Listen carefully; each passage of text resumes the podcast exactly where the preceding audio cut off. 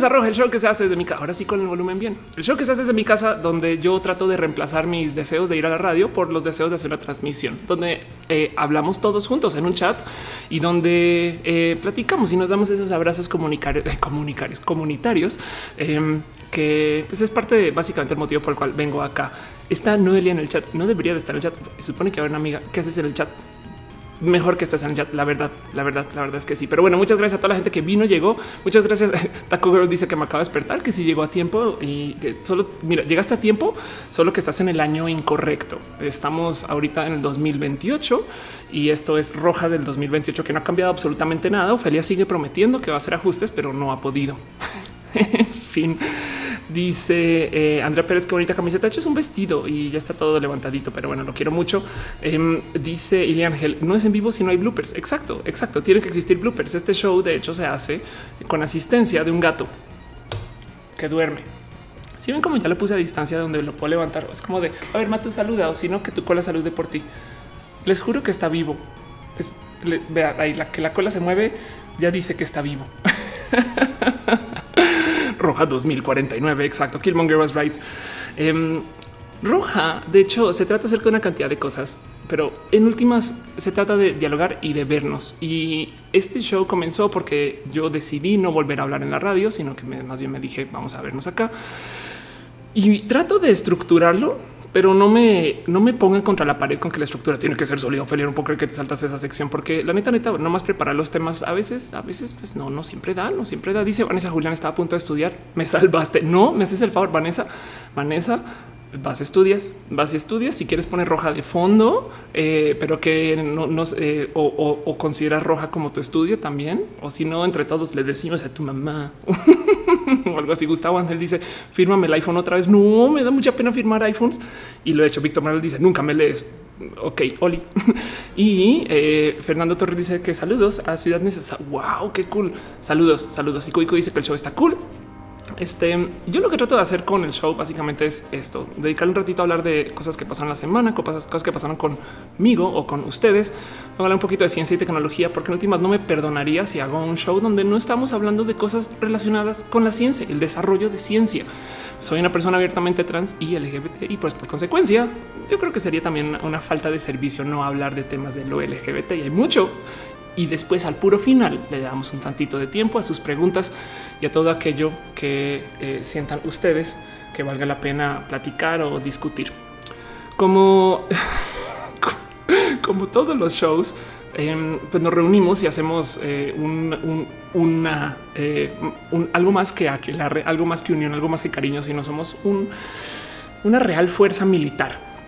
Em, y y tenemos que de cierto modo apoyarnos entre nosotros, no hay modo de sentir más unión que creando enemigos dignos. Así que cada semana levantamos un enemigo digno según el último color que haya tuiteado el bot de colores. El bot de colores de hoy eh, este, puede que me banee de Twitch, pero aún así, pues batalla es batalla. Y como tenemos la batalla contra las eh, contra los colores, eh, pues hoy les tengo. Oh, por Dios, esto no sé si va a funcionar. Un momento hoy les tengo, hoy sí va a funcionar, em, una batalla digna contra el, perdón, es que hasta me da pena, güey. Hoy, hoy la batalla digna es contra el rosa recto. Eh, este pase lo que pase, no, no miren, yo no genero estos colores, los hace, los hace el bot de colores y es el último. Entonces es nuestro enemigo de hoy, lo cual quiere decir, lo cual quiere decir que pues hoy a lo mejor nuestro enemigo es el albur. o algo así. Danny Troll dice que tampoco traigo las orejas. No, no estoy, este, me debo las orejas. Eh, este, en fin, en fin, en fin. Una saludos a una pastillita. Saludos a Shaspid que dice al menos es rosa el recto y no el recto. Sí, exacto. Eh, dice, eh, ok, bueno, esto no debería de pasar. Entonces es nuestro enemigo por hoy. Téngale rabia al, al rosa, em, este cuadrilíneo, quizás. Oh, por Dios. Ay, ¿saben qué? ¿Vale la pena volver a comenzar o no? en fin. Y también le quiero dar un agradecimiento especial a la gente bonita que eh, patrocina el show, la gente que deja a ver modos en los que pueden patrocinar y apoyar. En YouTube hay un botón, perdón, aquí hay un botón, aquí está YouTube, que abajo tiene un símbolo de dinero. Eso se le llama un super chat con, yo creo que nombrado por las peores personas de marketing del planeta. Pero básicamente lo que quiere decir es ustedes pueden pagar para que su mensaje sea mucho más visible. De, mi lado, evidentemente no estoy tomando lista de quién, cuándo y dónde, porque mucha gente yo sé que lo hace a cambio de eh, eh, pues cosas y servicios que dan por dejar más dinero. Eh, yo en este caso más bien agradezco mucho cualquier apoyo que quieran o puedan dejar, pero no, es una obligación. En Twitch también pueden dejar cheers y eh, o se pueden suscribir. Creo que vi que Caro se suscribió, así que piñas y un abrazo a Caro que eh, es muy bonito esas cosas, pero bueno. Y mm, la otra cosa es tengo un Patreon en patreon.com slash of course, donde mucha gente eh, puede ir a dejar. ya ven lo no estoy haciendo diplomacia donde mucha gente podría, podría potencialmente ir a dejar sus abrazos financieros. Em, pero un abrazo especial a David Álvarez Ponce, que sigue siendo el patrón del mes con una contribución que también es un tantito masiva.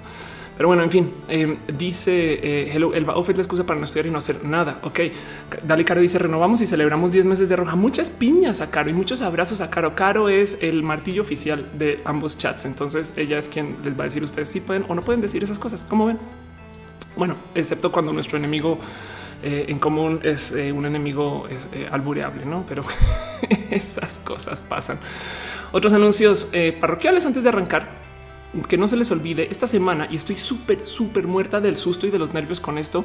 La verdad es que ya voy más fácil porque ya lo hice una vez antes, pero esta semana eh, viene nada más y nada menos que la explicatriz en el cine Tónala en la Ciudad de México. Ahí en el website del cine Tónala está su botónzote grande. Quieren comprar por si quieren reservar sillas o si no, simplemente pueden llegar y comprarlas en el momento, en el lugar, que es lo que han hecho varias personas y, pues se les agradece desde el fondo del corazón. Pero bueno, aquí está. Eso se va a estar presentando. Es el 3 de marzo. Lleguen. Les prometo que a la salida del show hay momento de abrazos y de estar entre nosotros y de platicar. Entonces consideren que es stand up y meet and greet. Y en últimas, si les queda complejo llegar al stand up, que la hora, que el precio, que demás, no sé qué, yo no pongo los precios, los pone el cine Tonalá. Lleguen, lleguen allá después del show. Igual voy a estar ahí. Me explico en últimas, eh, pues que nos sirva el espacio para, pues para vernos, no? Aunque sería bonito vernos para el stream. no, perdón, sería bonito vernos para el show. Y es que digo stream porque voy a tratar esta vez de hacer lo imposible de transmitirlo. Estoy casi segura que se puede, pero es que el mero hecho de yo hacer show y ponerme a hacer stream ya cuando es stand up eh, me, queda, me queda mucho más difícil. Pero bueno, dice Tref, salúdame, Oli, dice Marina, hola, Oli, dice Ana Noriega, piñas, exacto, dice Oscar Urquía Petro, el show, que no se diga más. Más porque dice la cantidad de ventanas abiertas de Hoff me da toque y prepárate porque son todas las ventanas que yo estaba organizando para lo que voy a hablar hoy en el show. Pero bueno, Shaspit dice, ¿viste lo del carácter telugu que apaga el iPhone? Sí, lo vi, de hecho me pasó. Em, ahorita me voy con eso. Eh, y no más para cerrar el último anuncio parroquial, no solo es, no solo es este 3 que es el sábado, sino la semana después voy a estar en Tijuana. Y esto es en el website del Cine Tonalá de Tijuana, donde también me va a presentar. Ya varias personas reservaron su lugar y es un tantito más pequeño el escenario en Tijuana, pero de nuevo la misma lógica. Si no pueden llegar al stand up, lleguen al meet and greet después y hacemos fotos y abrazos. Y yo prometo que me quedo todo lo que pueda. Pero bueno, esos son los anuncios parroquiales. Esas son las cosas bonitas. Dice Daniel que el transmitas estaría de lujo. Ya sé, grabé el anterior, pero quedé muy infeliz con cómo se grabó. De por sí, porque soy una infeliz para algunas cosas, como por ejemplo no coordinar estas cosas bien, pero voy a tratar de rescatar lo más que pueda. Es una promesa y si no voy a tratar de grabar este bien. Es que es un problema porque yo estoy de verdad me consume subir al escenario y estar colgada, colgada eh, de eso, de, no de, dar hacer show ponerlo a andar y, no, no me da chance de organizar, prender la cámara, ir, volverte. Entonces eh, eso lo tengo que solucionar en algún momento. Bueno, dice eh, Pati Pichardo Oli, dice em, Tati, vuelve a ser el 30 de marzo. Ah, bueno, claro, también voy a estar en Bogotá. Voy a ir a Bogotá también, Cine Tonalá y hacia finales de marzo hay una posibilidad que esté en Hermosillo, no para stand up, sino para otra cosa, pero eso todavía no lo he cerrado. Entonces hagan caso omiso y, eso lo tengo que organizar. Dice Shaspit que si no me dan calores, mm, calor, calores, no mis audífonos orejas, em, eh, eh, no pasa nada. Tengo que supervisar este show. Entonces, de un modo u otro hay que escuchar. en fin, me dice eh, una pasita León cuando pues todavía tengo que organizar todo lo que venga. Por ahora en marzo ya son tres presentaciones en marzo. Ahí voy, ahí voy, ahí voy. Eric Porcupine dice: ¿Alguien más notó que Ofe tiene las uñas de la reina roja? casi siempre las llevaba, las traía así el año pasado y, era parte de este tema de ser Ofelia, no? Pero bueno, en fin, dice Luis Fernando Camilla Argueta, tengo que estudiar para mi examen de microbiología, pero cuando esté completo en YouTube o en podcast lo veré y lo escucharé. Sí, adiós, bye, bye, bye, bye. De paso, ¿qué hace un microbiólogo? Eh, estudia animales muy pequeños. Perdón. María Maximov dice: Al parecer Morelia la provincia de las provincias porque nadie nos voltea a ver. Pues te digo algo para ir a Morelia. Mira, para ir a lugares lo que necesito es un foro que me acepte y me lleve. Y, ahí, ahí me han hecho propuestas para eso. Entonces lo único es organizar quién me va a llevar o a dónde. Y, yo desde ahí doy el show y que la gente vaya al show y listo. Y con eso ya podemos quedarnos allí un ratito. Entonces es tan difícil. Eh, lo podemos hablar después. Pero bueno, dice Oscar que está organizando unas fotos y una casualmente eh, parece un rosa. ok, este dice eh, eh, Lupo. Hola, ya llegué. Hola, Ivette, ¿cómo vas? Dice Harumi. Hola, hola. De, dice Perla González que si conozco Hermosillo hace muchos ayeres fui a Hermosillo y, me debo devolver. Es que antes viajaba mucho porque hacía cosas para una organización que se llamaba el Tequila Valley. Se llama todavía, pero esa es una historia bien pinches larga que la dejaría para después. José Enrique Guzmán dice: ¿Consideras que los virus son una forma de vida? Bueno, los virus son filosóficamente una forma de, eh, de vida solo cuando se atan a otra vida existente. Es, es una unidad de conocimiento espectacularmente bien diseñada porque para que exista tiene que atarse a algo y eso wow, eso es, eso es como a nivel de, desarrollo y de biología me parece algo espectacular. Pero bueno, Trep dice manda saludo. Oli em, dice Enrique acá. Yo soy Jorge Enrique Romero Guzmán. Ok, hola. Perdón. Dice eh, Tequila Valley me recuerda en el con 2009. Exacto, exacto, justo. Es una larga historia la del Tequila Valley, pero eso, eso será después más porque dice los virus son vividores básicamente. Es, está bonito hablar de, los virus así, porque de nuevo consideran que es algo que se ata algo más y, y entonces ergo existe. En fin, cosas raras que pasaron esta semana que me gusta platicar y acercarme y presentarles y, debatir y discutir. Pues primero que todo tenemos una nueva moda de apps. Moda. Me gusta llamarle moda porque esto pasa. Ya me siento, ¿saben qué? Me siento ruca. Me siento ruca, cansada, vieja cuando discuto estas cosas. Pero de nuevo, de nuevo salió alguien a decir hoy, hoy, Ofelia, ¿cómo crees? ¿Cómo crees? se va a acabar Twitter y se va a acabar Facebook. Ya, ya es un hecho. Nos vamos todos, nos vamos todos a otro lugar, a huevo, a huevo, a huevo, a huevo, a huevo. Nos vamos todos. Y es que ya he visto esto pasar tantas veces y ver que no pasa para tener el corazón lo suficientemente roto, para entender que cuando me dicen, oye, es que viene, a ver, lo voy a googlear un momento, es que no hay chance de abrir todo esto. Es que viene Vero App em, y es el futuro, el futuro es Vero que primero que todo, cuando hablamos de Vero, o sea, la vez pasada que, que lo platiqué, eh, me salté a hablar de Vero, pero es, el mismo fenómeno que cada tantos meses alguien llega y dice llegó una nueva app. Y lo que pasa es que hay algunos de nosotros que llevamos tanto tiempo en redes que ya nos tocó ver cómo algunas redes sí cambiaron. Oye, es que yo antes usaba este Emoflog, Metroflog y me cambié a Facebook, ¿no? Y antes usaba eh, High Five, no, MySpace, todas estas cosas me cambié. Entonces recordamos el cambio y por consecuencia pensamos que hoy en día es posible volver a ser una de estas, ¿no? El cuento es las redes sociales que tenemos hoy han hecho lo imposible para clavar sus garritas para que esto no vuelva a pasar, ¿no? Entonces, ¿por qué no podemos alejarnos de Facebook y Twitter? Pues primero que todo porque Facebook y Twitter hoy en día está tan metido en el sistema de uso celular que ya te lo regalan con planes en una cantidad de lugares. Güey. Competir contra eso es descaradas veces difícil. Güey. Que aparezca un mensajero que compita contra WhatsApp cuando WhatsApp lo regalan en los planes es complejo. Güey. Y por eso es que es injusto el tema de neutrality de celular. Pero el cuento es que las redes sociales siempre llegan con una queja sólida contra lo ya existente. Entonces, ¿qué es lo que está pasando? Yo sé que yo he hablado una cantidad de shows de cómo el algoritmo, el habla una cantidad de shows de cómo el algoritmo de las redes sociales de ahorita em, se come mucha información, ¿no? Y te manipula de ciertos modos, por así decir, nomás para explicarles a ustedes o para darles un ejemplo, así se ve la red social de off. Bueno, yo, perdón, es que cuando abro Twitter siempre tengo por default la, la cuenta de Vero, pero este eh, así se ve eh, el timeline de Ofelia, ¿no? Entonces vamos a ver qué pasó en la última hora de Ofelia. Esto fue hace 20 minutos. Eh, sigamos bajando 27 minutos. Ok, 36 minutos, 40 minutos. Este acabamos. Esto fue hace 51 minutos, 57 minutos. Ok, en la última hora de Twitter de Ofelia, digamos, incluyendo la hora, digamos, podemos arrancar desde este tweet de Sol Entonces de sol para arriba, no todo esto pasó en una hora de mi estar en Twitter. Evidentemente leer todo esto para mí toma tiempo y Twitter lo sabe. Ahora, pero ¿por qué? ¿Por qué hay tantos mensajes? Pues bueno, de por sí me tuitean mucho, me retuitean mucho para, digo, para algunos estándares, no? Evidentemente habrá quien diga, wow, yo tengo mucho más, va, no pasa nada. Pero otro lado, yo también soy una desgraciada y le doy follow a 15.700 personas, que está chingón, le hablo a muchas personas. Y y no pasa nada. Me gusta, me gusta dar follow a muchas personas porque es como eh, es garantiza que podemos seguir platicando los DMs y demás. ¿no? Como que le tengo mucho cariño a dar follows. Em, si no les he dado follow a ustedes, tuítenmelo y les doy follow, pero siempre y cuando no esté en vivo, porque en vivo estoy operando 10 mil cosas. Entonces a veces no me da chance de atender las redes sociales. Pero entonces em, en Twitter eh, si en una hora de actividad tienes todo eso, pues evidentemente Twitter tiene que decir a qué le da prioridad.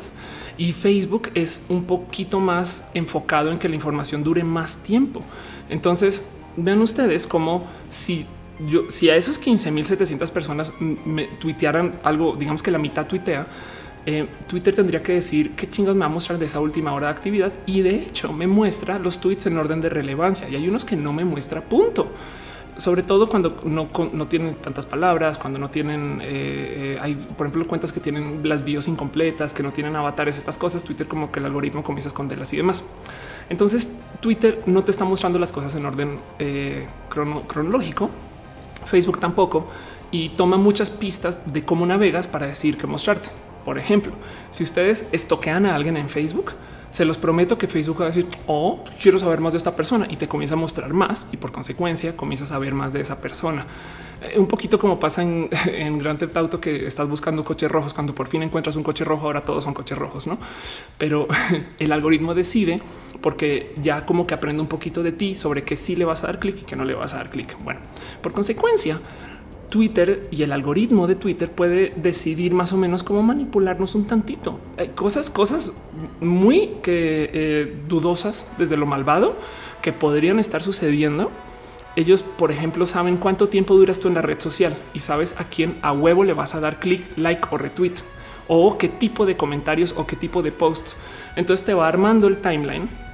Em, pero si ya se está acercando hacia el tiempo que tú más o menos es, eh, te vas a ir, que él sabe, o sea, si ya si estás llegando al límite de lo que Facebook o Twitter considera es, uy, es que ya estamos a dos de perderla, capaz si te muestra cosas un tantito más jugosas para que te quedes. Instagram es igual. Y eso es tema, es tema porque nos sentimos manipulados y nos sentimos, se supone que es por nuestro bien, ¿no? El algoritmo está decidiendo cosas que dices, uy, güey, que no manches, qué cool, güey. Él sabe lo que yo quiero ver, pero hemos visto ocasiones donde Twitter y Facebook de repente se agarran de un, bueno, es que sabes que decimos mostrarles cosas políticas para que piensen en política, ¿no? O, quitarle cosas políticas para que no hablen de estos temas. Es rudo eso y es, la neta, si es, si es manipulación de la información, literal y por consecuencia aparecen esfuerzos como el caso de Vero App. Vero se llama True Social, no? O bueno, dicen, dicen y se presentan como True Social, porque mm, lo que están haciendo ellos, a ver si lo encuentro acá está en vero.co, lo que están haciendo ellos, que by the way no es la primera vez que he visto esta propuesta, es un no, pues todo te lo mostramos en nuestro sitio en orden eh, cronológico. Ok, y además, ¿qué creen? No hay anuncios. Y además, que creen? Puedes compartir contenidos y entonces vamos a monetizar de otros modos. Y, y, de cierto modo es una más o menos bonita propuesta. Pero para que funcione como red social tienes que traer a tanta gente que se cumpla esta como masa crítica, que de cierto modo em, le dé algo nuevo a la gente y un motivo por el cual rompan sus acuerdos, inclusive los acuerdos como el, que tú tengas Twitter gratis en tu plan. ¿Hace sentido? Eh, y entonces han pasado tantas redes sociales enfrente mío que digo, hoy oh, esta sí es la nueva Twitter y va a quebrar Twitter ahora gracias a esto. O sea, nomás le muestro las que recuerdo. Esta es una que se llama Elo. Em, a ver si todavía existe. Sí, ok. Elo es la red de los creadores. Ok, entonces es una red social que esto que yo no sé qué. Hay una cosa a ver si todavía existe que se llama Plurk. Em, aquí está Plurk. Eh, todavía esto es el plurk que yo recuerdo, güey. No, esto ya está súper tomado por otra cosa. Eh, plurk Social Network, a ver, Network o Plurk Social Network. Eh, esta red social, esto sí está bien viejo, pero bueno, así se veía Plurk, si mal no recuerdo, que te va tratando de mostrar como en orden cronológico el cómo van apareciendo los mensajes. Esto era Plurk. Ahí está. Ok, y si se fijan, son de cierto modo tantito clones de Twitter, no? Y también hay clones de Facebook. De hecho, hay un clon en particular que debió haber sido más grande, pero, pero la neta no funcionó porque no tiene, no tiene eh, esa masa crítica de usuarios como para que la gente diga, oh, yo me voy. Me apareció esta cosa que se llama diáspora. Diáspora es una red social de, si mal no recuerdo, de código abierto, donde todo el mundo puede saber cómo funciona todo. Entonces es Facebook sin el malvado. Y el problema es que justo eso es lo que las rompe. Yo estaba tuiteando hace nada. Eh, a ver, vamos a buscarlo ahorita en Twitter. A ver, Vero server se está tuiteando hace nada de cómo tanta gente saltó a Vero en estos días que ahora justo eh, la gente se está quejando durísimo de que sus servidores. Yo entro, yo entro a Vero y lo primero que me dices tienes un error, no? O vuelvo a conectarte después. Güey, no siempre me ha pasado un par veces pero pues ya, gente dice, güey, ya los servidores se cayeron, adiós. Eh, los servidores están dando lata, eh, no, adiós. Aquí está, their servers are on fire. Em, entonces, pues ¿Saben cómo se soluciona el problema de tener servidores que se caen? Pues pagando por más servidores. ¿Saben cómo se pagan más servidores? Pues pongan anuncios. Así que puede que no lo solucionen con anuncios, pero en algún momento van a tener que traer dinero de algún momento. Hay redes sociales que cobraban por su acceso y evidentemente se fueron así de lado. Hay una red social súper divertida que también desapareció en algún momento, o no sé, bueno, a ver si todavía existe. A Small World. Esto fue una red social espectacular porque era solo por invitación. Eh, aquí está Small, solo por invitación. Y A Small World era para los super requete mega turbo pudientes, donde te entraban si conocías a alguien adentro, creo, y te tenían que validar para entrar este, y te tenías que comportar acerca de qué tipo de mensajes haces y con quién hablas y qué tipo de cosas escribes y si te peleas o no. De hecho, si te peleas o si levantas como spam o, así como comentarios de gente diciendo, uy, qué pedo con ese güey, te pueden sacar. Y si te sacan, te llevan a una red social que se llama A Big World. Ok, este. A Big World Social Network, que sigue siendo básicamente a Small World. Ah, no madre mía, no, ya no está. Ok, bueno, que sí, básicamente, eh, bueno, yo creo que acá lo, acá lo comentaron. Ok, aquí está, sí. Em, te llevan a una cosa que se llama a Big World donde puede entrar cualquier persona. Ok, entonces si tienes como muchos contactos y, no, eres parte como del club social, te mandas a, Big World y no puedes volver a entrar a Small World de paso. Em, entonces es una red social literal elitista. ¿Qué pasó? pues no tuvo con todo y que era la red social de los de la gente pudiente, güey necesitaban a muchos usuarios para poder existir, pero no puedes tener una red social elitista con muchos usuarios. Ok, eh, no eh, eh, va en contra del, sistema y, y, los usuarios que estaban adentro no estaban dispuestos a mantener la red social haciendo pagos por ella. Entonces, lo que acaban haciendo fue se abrieron a muchas personas, se volvió tan grande y masivo como otras redes sociales pequeñas y básicamente no tenían el cómo competir como está ahorita Vero y como está Plurk y como están este Mastodon y como está eh, eh, Diáspora y estas otras cosas. Entonces Vero está, está bonita, la propuesta está bonita, pero, pero para que nos lleve allá tiene que hacer una propuesta grande e innovadora. ¿Por qué Snapchat sí la logró? Pues porque Snapchat está haciendo una propuesta tan diferente que de cierto modo te daba algo que no teníamos en otras redes sociales. Las fotos se borran. Wow. ¿Y por qué se borran? Pues güey, porque nadie las checa. O sea, tú vas al concierto, tomas 200 fotos de un concierto, llegas a casa, las subes a Facebook, ni tú las ves, ni tus amigos las ven. Entonces Snapchat te decía, pues güey, por eso las borro, güey. ¿Yo para qué me las va a guardar, güey? Las, pongo ahí un ratito para que el que las quiera ver y listo, adiós, bye. Em, y luego Snapchat se volvió como esta como eh, red social como que peleaba un poquito con el sistema, ¿no? Está bonito eso, pero en últimas no funcionó. Dice Shaspit Google Plus en un principio fue por invitación, fue divertido. Exacto. Luego Google decidió obligarnos a usar Google Plus para hacer login a esos sitios y fue un desmadre. Dice Caro que diáspora es la onda. Dice Mike Rojo que estoy bien peinada. Gracias. Dice Taco Girl. A mí no me gusta usar Instagram porque todo se mueve en base a su algoritmo. No puedo las cosas cronológicamente exacto. No sé en Instagram bien eh, eh, cómo si se puede desactivar, pero sé que definitivamente en Twitter le pueden decir eh, hay, un, hay un, punto en la configuración donde le pueden apagar eh, el tema de que le reorganice los posts y los muestre en orden cronológico. Em, algo así como muéstrame los tweets más importantes, most relevant, más, los más relevantes primero. Si mal, si no, si mal no recuerdas algo así. Con eso Twitter vuelve otra vez como a modo cronológico, que de paso es muy bueno si ustedes están en una situación tipo post sismo y no quieren leer tweets viejos, ¿no? En Facebook, ni modo. Facebook, de hecho, en una época cuando cambió al sistema de, del, del newsfeed, ¿no? que te seleccionaba posts, a la derecha todavía te daba el cronológico, que yo lo llamaba el de la derecha el ojo de Mordor, y después simplemente dijeron, saben que adiós y listo, adiós con eso. En fin, eso pasó. Este y eso pasó. Entonces no le tengo mucha fe a, a, Vero, pero sí definitivamente vayan y guarden su nombre. no está de menos tengamos una nueva propuesta de red social, pero lo que Vero no propone es cómo solucionar el no, no vamos a tener varo y listo. Dice Lady Excel Oli, dice Gaijin, yo por eso uso third party apps. Ok, eh, dice Kevin Canton, Instagram alimenta mi lado stalker.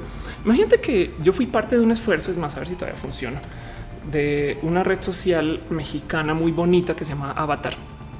No, Avatar, red social. No está caída. Ya, adiós con esto. Qué lástima. Em, creo que era Avatar sin la segunda A, quizás. Y el cuento es, sí, claro, aquí está, vean esto, esto es el 2013, para que vean que no es, o sea, es viejo, pero no es tan. Y el cuento con Avatar es, en una red social, cuando esto no era el estándar en Instagram, es que, acuérdense que Instagram lo volvimos lo que es ahora pero Avatar em, era una red social para selfies y porque era basado en que la gente no le gustaba. Es que eso está muy cabrón. güey. A la gente no le gustaba ver selfies en Instagram. Ay, ¿por qué se toman fotos? Ustedes creídos ya lo normalizamos, güey. Pero en ese entonces, como no nos gustaba, alguien dijo, ni siquiera alguien, Héctor Mijangos, que es un amigo eh, con quien he hecho otros proyectos, eh, él dijo, vamos a hacer una red social solo para selfies y funcionó re bien en su momento. Eh, evidentemente luego tuvo problemas con el tema de consumo de, datos y mantener la app y monetizarse y, ya pues se fue el camino de Vero básicamente. Pero bueno, en fin, dice Dale Caro pre Instagram fue Flickr de Yahoo. Ándale, sí, exacto. Y Flickr también tenía todo tipo de problemas de cómo era como red social. Es más, si, si lo piensan, Flickr tenía tantas cosas tantas veces mejor que Instagram, pero no tenía una buena app y por eso nos quedamos con Instagram. Pero bueno, Shaspit dice: ¿Recuerdas iWix? Claro hay Wix para los chamacos. Oigan, yo solo quería mencionar esto por encima, ¿eh? pero bueno, igual vamos a ver. Hay Wix este, para los chamacos fue una red social que se anunció con así bombo y platillo en una cantidad de lugares y, y el problema es que salieron a decir es la primera o es la nueva gran red social mexicana cuando era de wow, no manches, alguien más hace redes sociales aparte de Twitter y Facebook. Y eh, fue un sitio hecho con las patas que consiguió demasiada prensa para lo que era. La neta hicieron un, No Man's Sky donde le anunciaron a todo el mundo las cosas maravillosas que iban a suceder en iWix. Y el mero día que fue lanzado eh, fue hackeado y, listo. Entonces, pues ya completamente eh, enviado al, carajo el esfuerzo de iWix y no lanzó porque igual tampoco así es que de nuevo, de nuevo, en mi corazón yo digo estas cosas. Quizás Avatar yo le creí porque era es algo que la gente no quiere en Instagram, pues hagamos un espacio para eso. Luego la gente lo quiso en Instagram, pero estas son redes sociales que se crearon y no tenían propuestas más allá de somos mi Twitter con juego de azar y mujerzuelas. Hace sentido y ya. Ah, Santine de ahí se acaba de llegar. Oli me dice San, Sanshiro y mi pollo era un Twitter mexa bien divertido. Güey, lo hizo un dude llamado Toro. Por Dios, a ver, vamos a googlear eso. Y mi pollo. oh por Dios, entrar y mi pollo o es guay mi pollo. Es esto de paso. Esto está muy divertido, güey. Y mi pollo. Pero en fin, no hay que olvidarse del pollo. Pero, pero hay además que tuite automático cada tanto tiempo. oh por Dios, güey. Bueno, en fin, en fin. Entonces eso pasó esta semana. No le den más caso que eso. Síganlo. Mucha gente me preguntó, oye, ¿qué pedo con Vero App? Mi propuesta con Vero App es ah, vayan, guarden su user úsenlo a ver si les gusta. Hay pocas personas, a lo mejor y en que es de nicho está cool, pero no le veo mucho futuro a menos que algo grande cambie. Digo, tiene, tiene propuestas bonitas. El tema de los medios y que tenga una alianza con medios etc. es nuevo.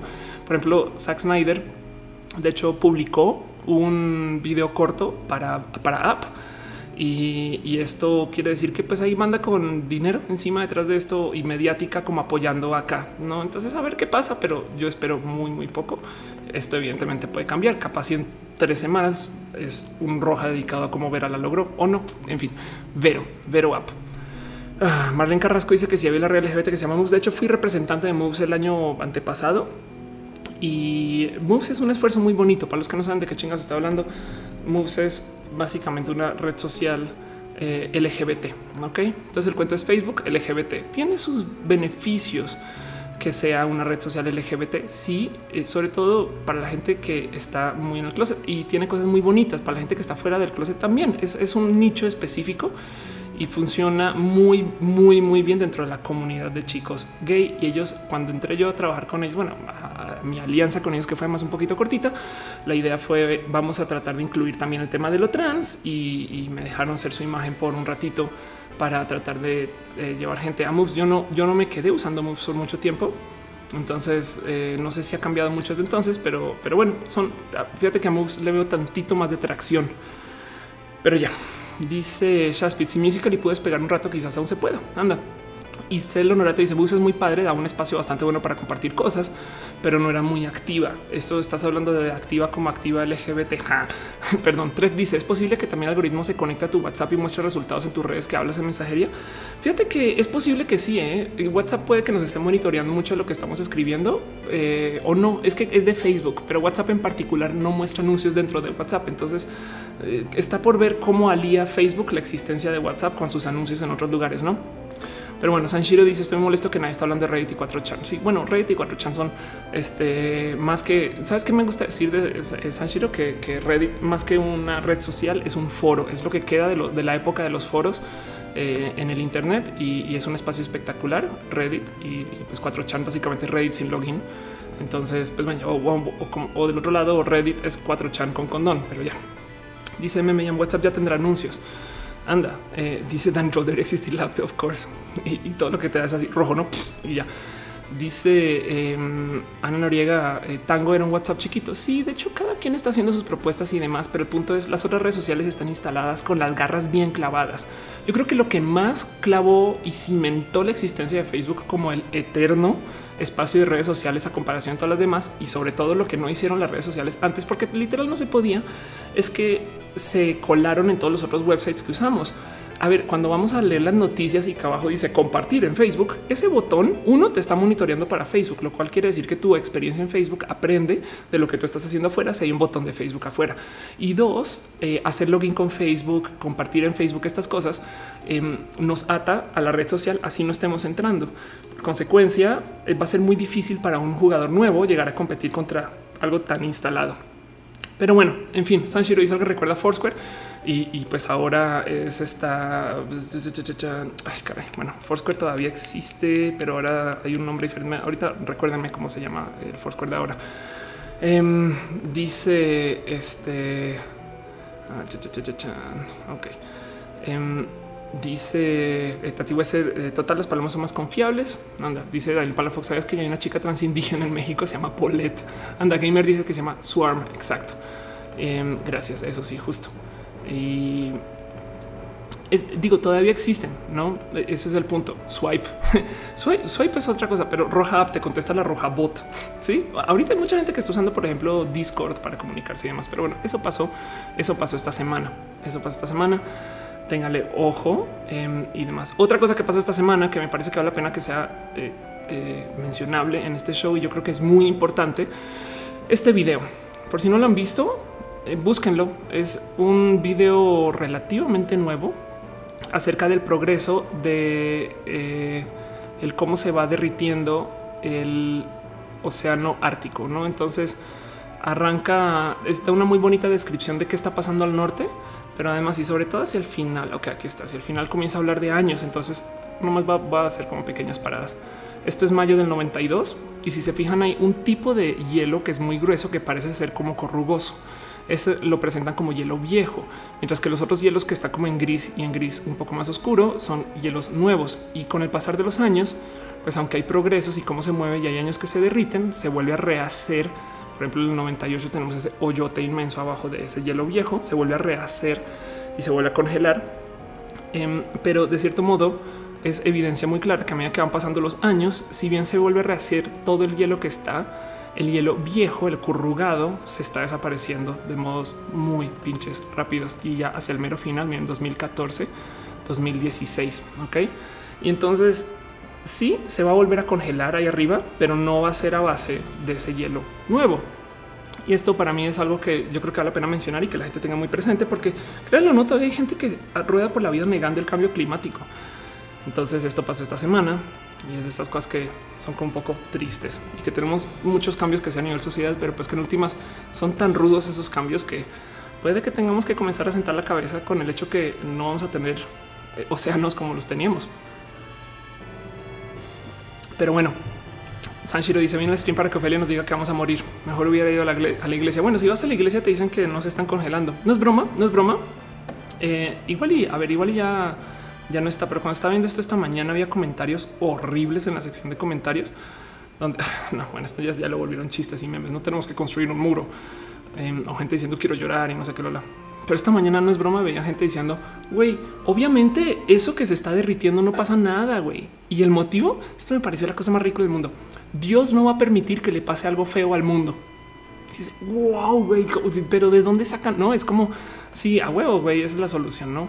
En fin, vamos a morir, va a haber cambio climático y eso vamos a hacer algo que va a cambiar nuestros modos de vida y va a desestabilizar mucho de, lo que nos hace ahorita lo que somos. Me explico ciudades en peligro, gente empobrecida, terrenos perdidos, economías que no se pueden desarrollar tan rápidamente, cosas así. Vamos a tener más bien mucha variabilidad en existencia y sí va a ser muy injusto para unas personas que no tuvieron nada que ver, pero de repente perdieron sus terrenos, no?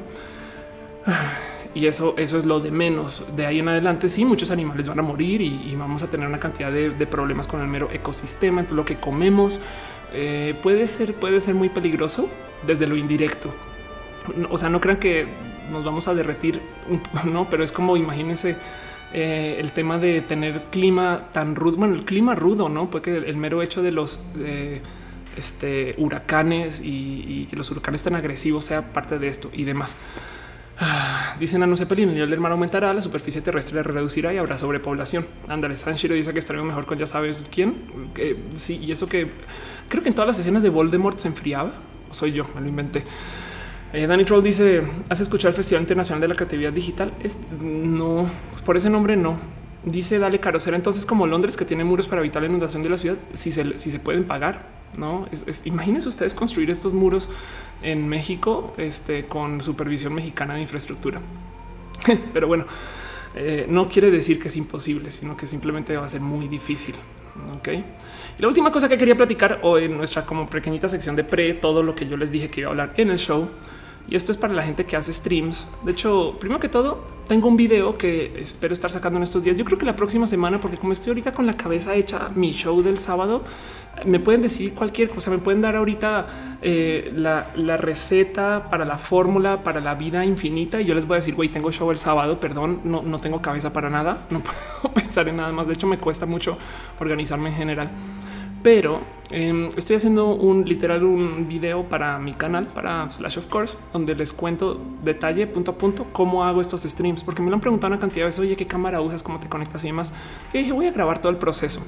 La semana pasada grabé cómo cableaba y cómo conectaba eh, todo el show de eh, videojuegos Critical Beats y ahora eh, lo tengo que básicamente empaquetar y publicar. Entonces en eso para, eso y no más para adelantarme, se eh, publicaron algunos cambios leves en el blog oficial de YouTube donde hablan acerca de live streaming. YouTube se está enfocando mucho en el tema de live streaming porque claramente ya saben que son buenos para los videos en demanda, on demand, pero van a hacer dos o tres cambios nomás para, para quizás mejorar la experiencia un poco. Entonces lo primero es eh, vamos a tener es más, igual vamos a ver, ¿será que esto ya está ahorita? Según, según em, tenemos un sistema, eso estará en español. De paso, yo creo que no. Vamos a ver si lo puedo cambiar.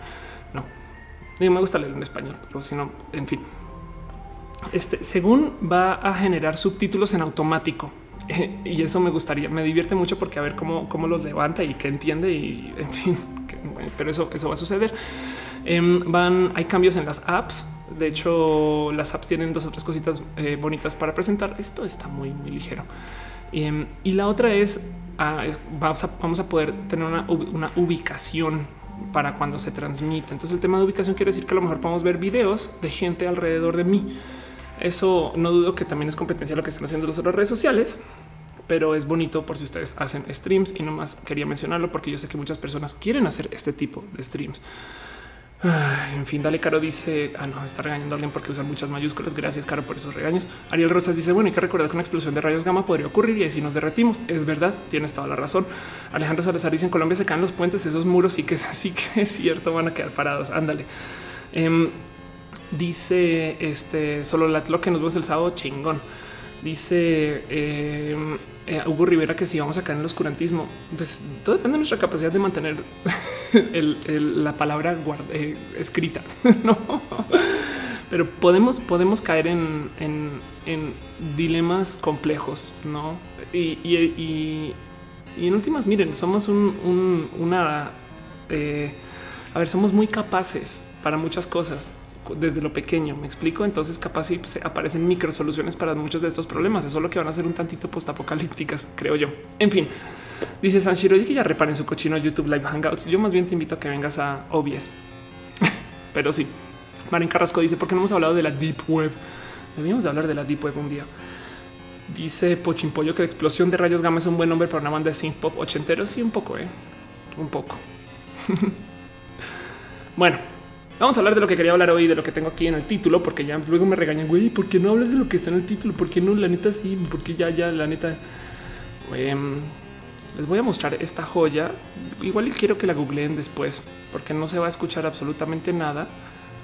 Bueno, igual y igual y a ver, va a ser un experimento. Si se escucha mal, no me odian, pero esto es una rola. Esto para los fans de Nerdcore van a saber exactamente qué es, pero esto es una rola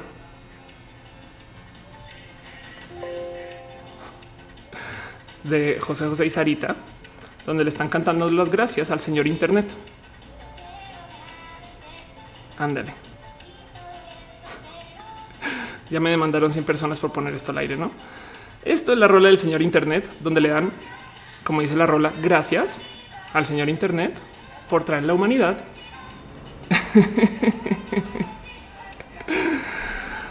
ah.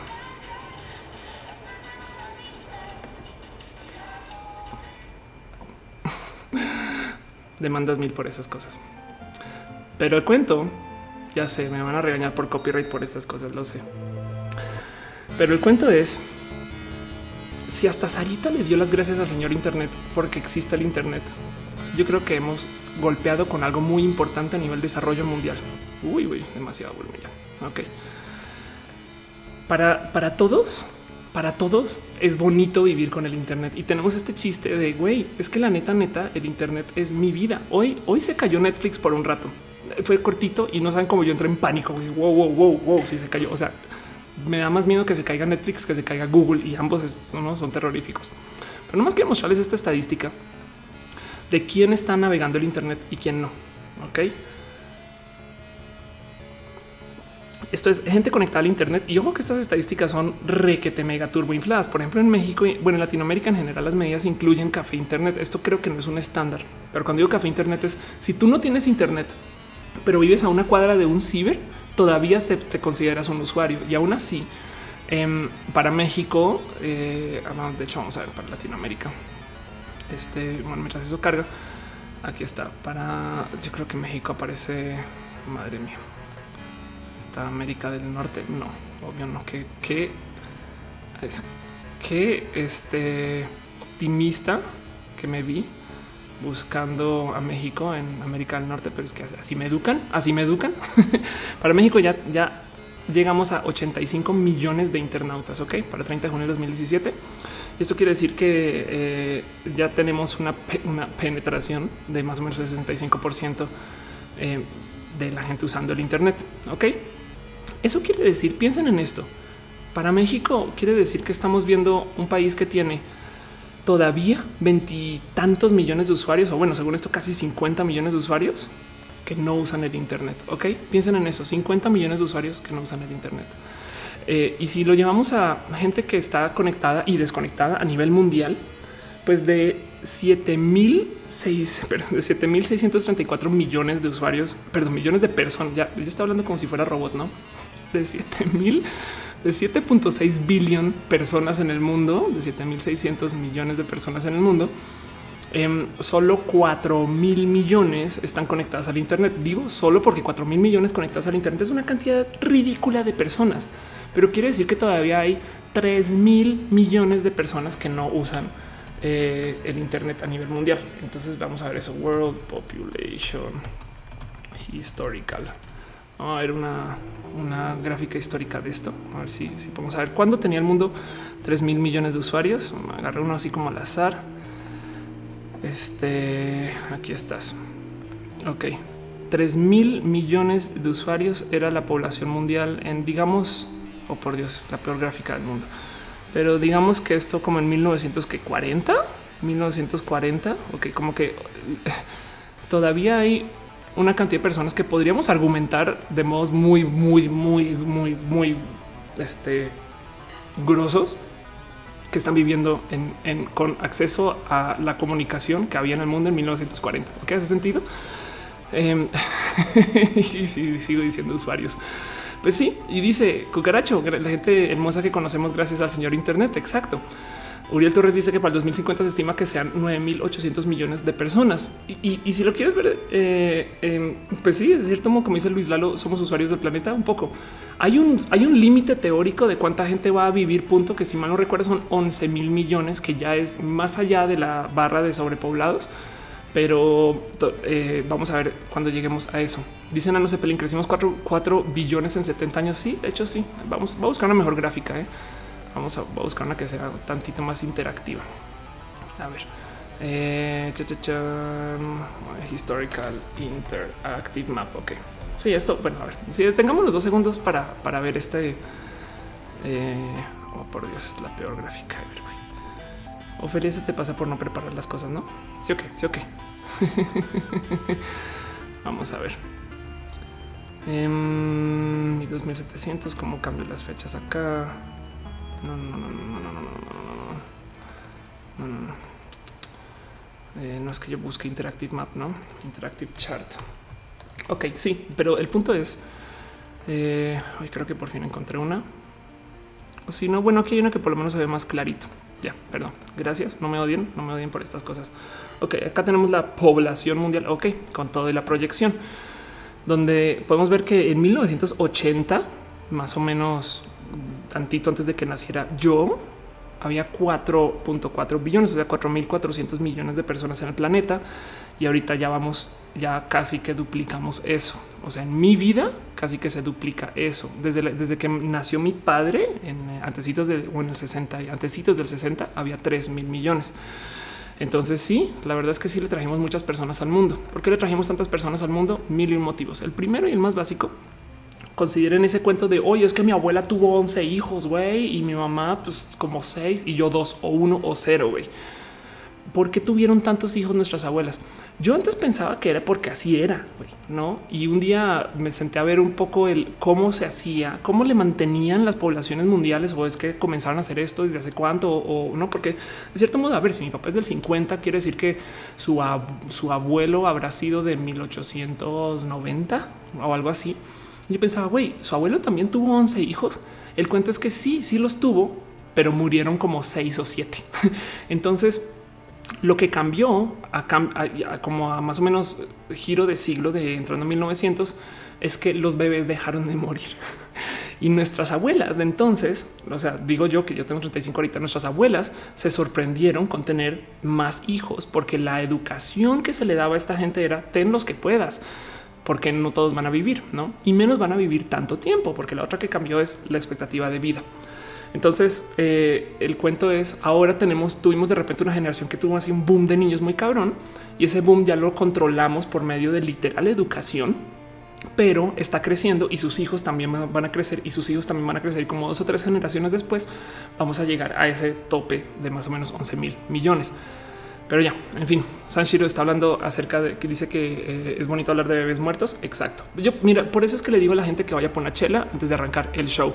Dice Uriel Torres también la economía, también la economía estaba cambiando, pero lo que nos ha mejorado mucho como personas, digamos que dentro del rubro de la producción, es que ahora tenemos mucha automatización, pero y esto es un tema para otro show que yo quiero investigar muy a fondo, se habla acerca de, y esto es lo que está estudiando Noelia, el fin del trabajo, pero eso es un tema un poco más, eh, eh, eh, bueno, eso lo vamos a ver después, pero, pero es bonito desde el punto de vista de economistas, el cómo lo están tomando, dice Ariel Rosas, y la sanidad, exacto, dice Dale Caro, boom demográfico, queremos muchos soldados para potenciales guerras, ¿no? Pensamiento en 1960, claro, total.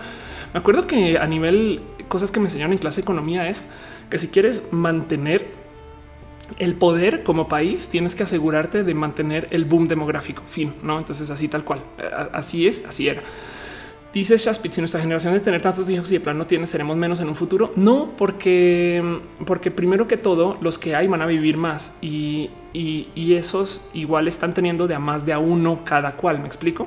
El, el, para que nos comencemos a achicar de cierto modo a nivel global, tenemos que tener menos de dos hijos por cada pareja y todavía eso no es una realidad. Pero bueno, dice Ivette Lupo, mi tesis sobre las economías colaborativas em, la puedes conseguir en Twitter como Noel o sí, escríbele. Ciencia Natural dice no estoy de acuerdo, Felia. Ahora hay madres de 11 años.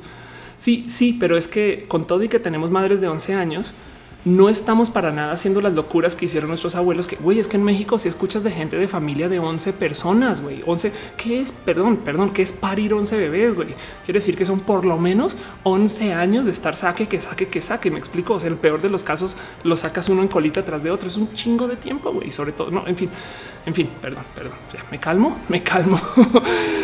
Ah, dice Luquino mi papá tiene seis hermanos. Anda. Dice Hello Schaffer, me gusta tanto que leeré tu tesis. Eh, mi tesis es este show. Anda, Raúl Mollado dice mi papá tiene 11 hermanos, exacto, y nosotros no. Entonces, algo así. Em, este Alfonso, mi mamá son 10 tíos, mi mamá de Venezuela. wow. Ah, Alejandro Navice, tengo 14 hermanos, tengo 27 años y mi papá 76. Qué locura, güey. Y dice Manuel García, ¿no crees que los recursos también son limitados en un futuro para mantener tanta población? En un presente ya tenemos problemas para mantener a tanta población. Por eso nos estamos, por eso estamos tomando compromisos acerca de la calidad de, lo, de la comida, acerca de la calidad de em, lo que nos podemos dar y no dar. Y, evidentemente están súper, súper desajustados porque hay personas que no tienen absolutamente nada y hay personas que eh, todo lo poseen, ¿no? Me considero parte pudiente. Me explico. O sea, yo estoy en casa con una cámara, dos computadoras, internet. Me explico. Claro, claro que soy parte pudiente de esta mezcla. Pero bueno, todo esto eh, eh, curiosamente eh, lo digo porque el Internet, yo considero el Internet uno de estos modos de organizarnos para el cómo comunicar a tantas personas que cada vez es más difícil. Había un cierto orden mundial que era sumamente sangriento, complejo y difícil pero cuando comenzamos a hacer tantas personas, nos comenzamos a organizar sobre todo a modos informáticos. Y, presento el video del señor Internet porque tuve chance de hablar con el verdadero señor Internet. Y esto yo creo que ya lo, había, ya lo, ya lo he presentado en este show por lo menos 200 veces. Em, pero hace rato hablé con, con nada más y nada menos que Surf, que es eh, bueno, eso soy yo en otro look, pero, pero él es el creador del protocolo TCP/IP y, y, gracias a él tenemos el uso del Internet. ¿Qué es el Internet? Un sistema donde, em, a ver, de hecho TCP/IP, un sistema donde tú creas una red que existe, así tumbes la mitad de la red. Ok, ¿por qué? Pues porque si te bombardean la mitad de Estados Unidos, tienes que tener un, sistema para todavía seguirte comunicando. Entonces, eh, ¿dónde estás? acá encontré una página al azar que dice que es el TCP/IP y mm, habla de la historia, cómo se creó y demás. No, y el punto es agarras información, la partes en una cantidad de pedacitos, la distribuyes por una cantidad de nodos y luego la tratas de recombinar al otro lado. Y funciona muy bien porque si rompes la red, igual esa distribución ah, implica que van a haber trozos duplicados de datos que luego igual se pueden volver a encontrar y puedes volver a reconstituir el mensaje. Eso es simple y además tiene la ventaja que tumba todos los mensajes a comunicación en binario. Entonces, de cierto modo, TCP/IP también era una propuesta para llevar muchas cosas sobre el estándar del Internet, que si bien no tiene que ser TCP/IP, es, el sistema binario. Agarras toda la información que puedas y la puedes empaquetar de muchos modos. No, ya vamos con los emojis. Em, y eso lo digo, esto es, una broma de cómo le hacía la gente antes sin Google, ¿no? Pues tenía estas cartas, estas postales que enviaba y decía, yo necesito saber qué es una, no sé, un coche rojo de broma, pero el punto es Google de cierto modo funciona porque tenemos mucha información que está guardada dentro del rubro este del Internet. Y fíjense que también cosas de los 70 estaban, y esto es un proyecto que yo creo que también lo he presentado acá. Eh, se está cosas de los 70, pero cosas que se volvieron hip y pop en los 70, pero que existía desde muchos antes. Em, existe un proyecto que se llama el Esperanto, que básicamente es una lengua eh, internacional. Ok, es un, es un lenguaje creado para que básicamente nos podamos comunicar entre nosotros sin importar. No, no es Torre de Babel, al revés, es todos tengamos un lenguaje estándar. Y técnicamente el Esperanto está diseñado para que casi, casi que sin importar de dónde vengas, hablando de la lengua que hablas nativamente, te quede fácil aprender Esperanto. Hay nerdos, renerdos que hablan Esperanto bien y hay gente que me saluda en Esperanto a veces y, yo no, se, los juro que no hablo buen Esperanto, pero es más, vamos a esta página escrita en Esperanto nomás eh, para que vean un poco, no? Eh, como eh, esperan, esperantón parolis nurman pleno da homoch. Em, el punto es este proyecto es un queremos desarrollar un lenguaje que nos comunique de modos estándar, no? Y, y, el Esperanto no funcionó. ¿Por qué no funcionó? Porque hubo una cantidad de países que no querían soltar su identidad hay, hay un debate muy bonito en Metal Gear acerca de qué es la identidad sobre la lengua que hablas y de hecho proponen un grupo de personas que quiere eliminar una lengua específica por medio de eh, sacar a, unos, eh, creo que eran angloparlantes de circulación y del otro lado se llamaban como algo que es eh, completamente impronunciable para unas personas del orden japonés pero que en otras lenguas sí se puede mencionar, que es Dalilulelo. Pero bueno, en fin. Em, entonces, hasta en Metal Gear levantamos este tema. Y lo que pasa, de lo que quiero hablar hoy en particular, es que si bien el Esperanto no funcionó, sí hay algo que sí funcionó gracias al Internet y está tan, tan, tan enredado en la cultura del Internet que se nos olvida lo importante que es. Y me encanta este tema, güey. Le tengo mucho, mucho pinche cariño, güey. Y sale caro, es un protocolo de lenguaje. Ándale.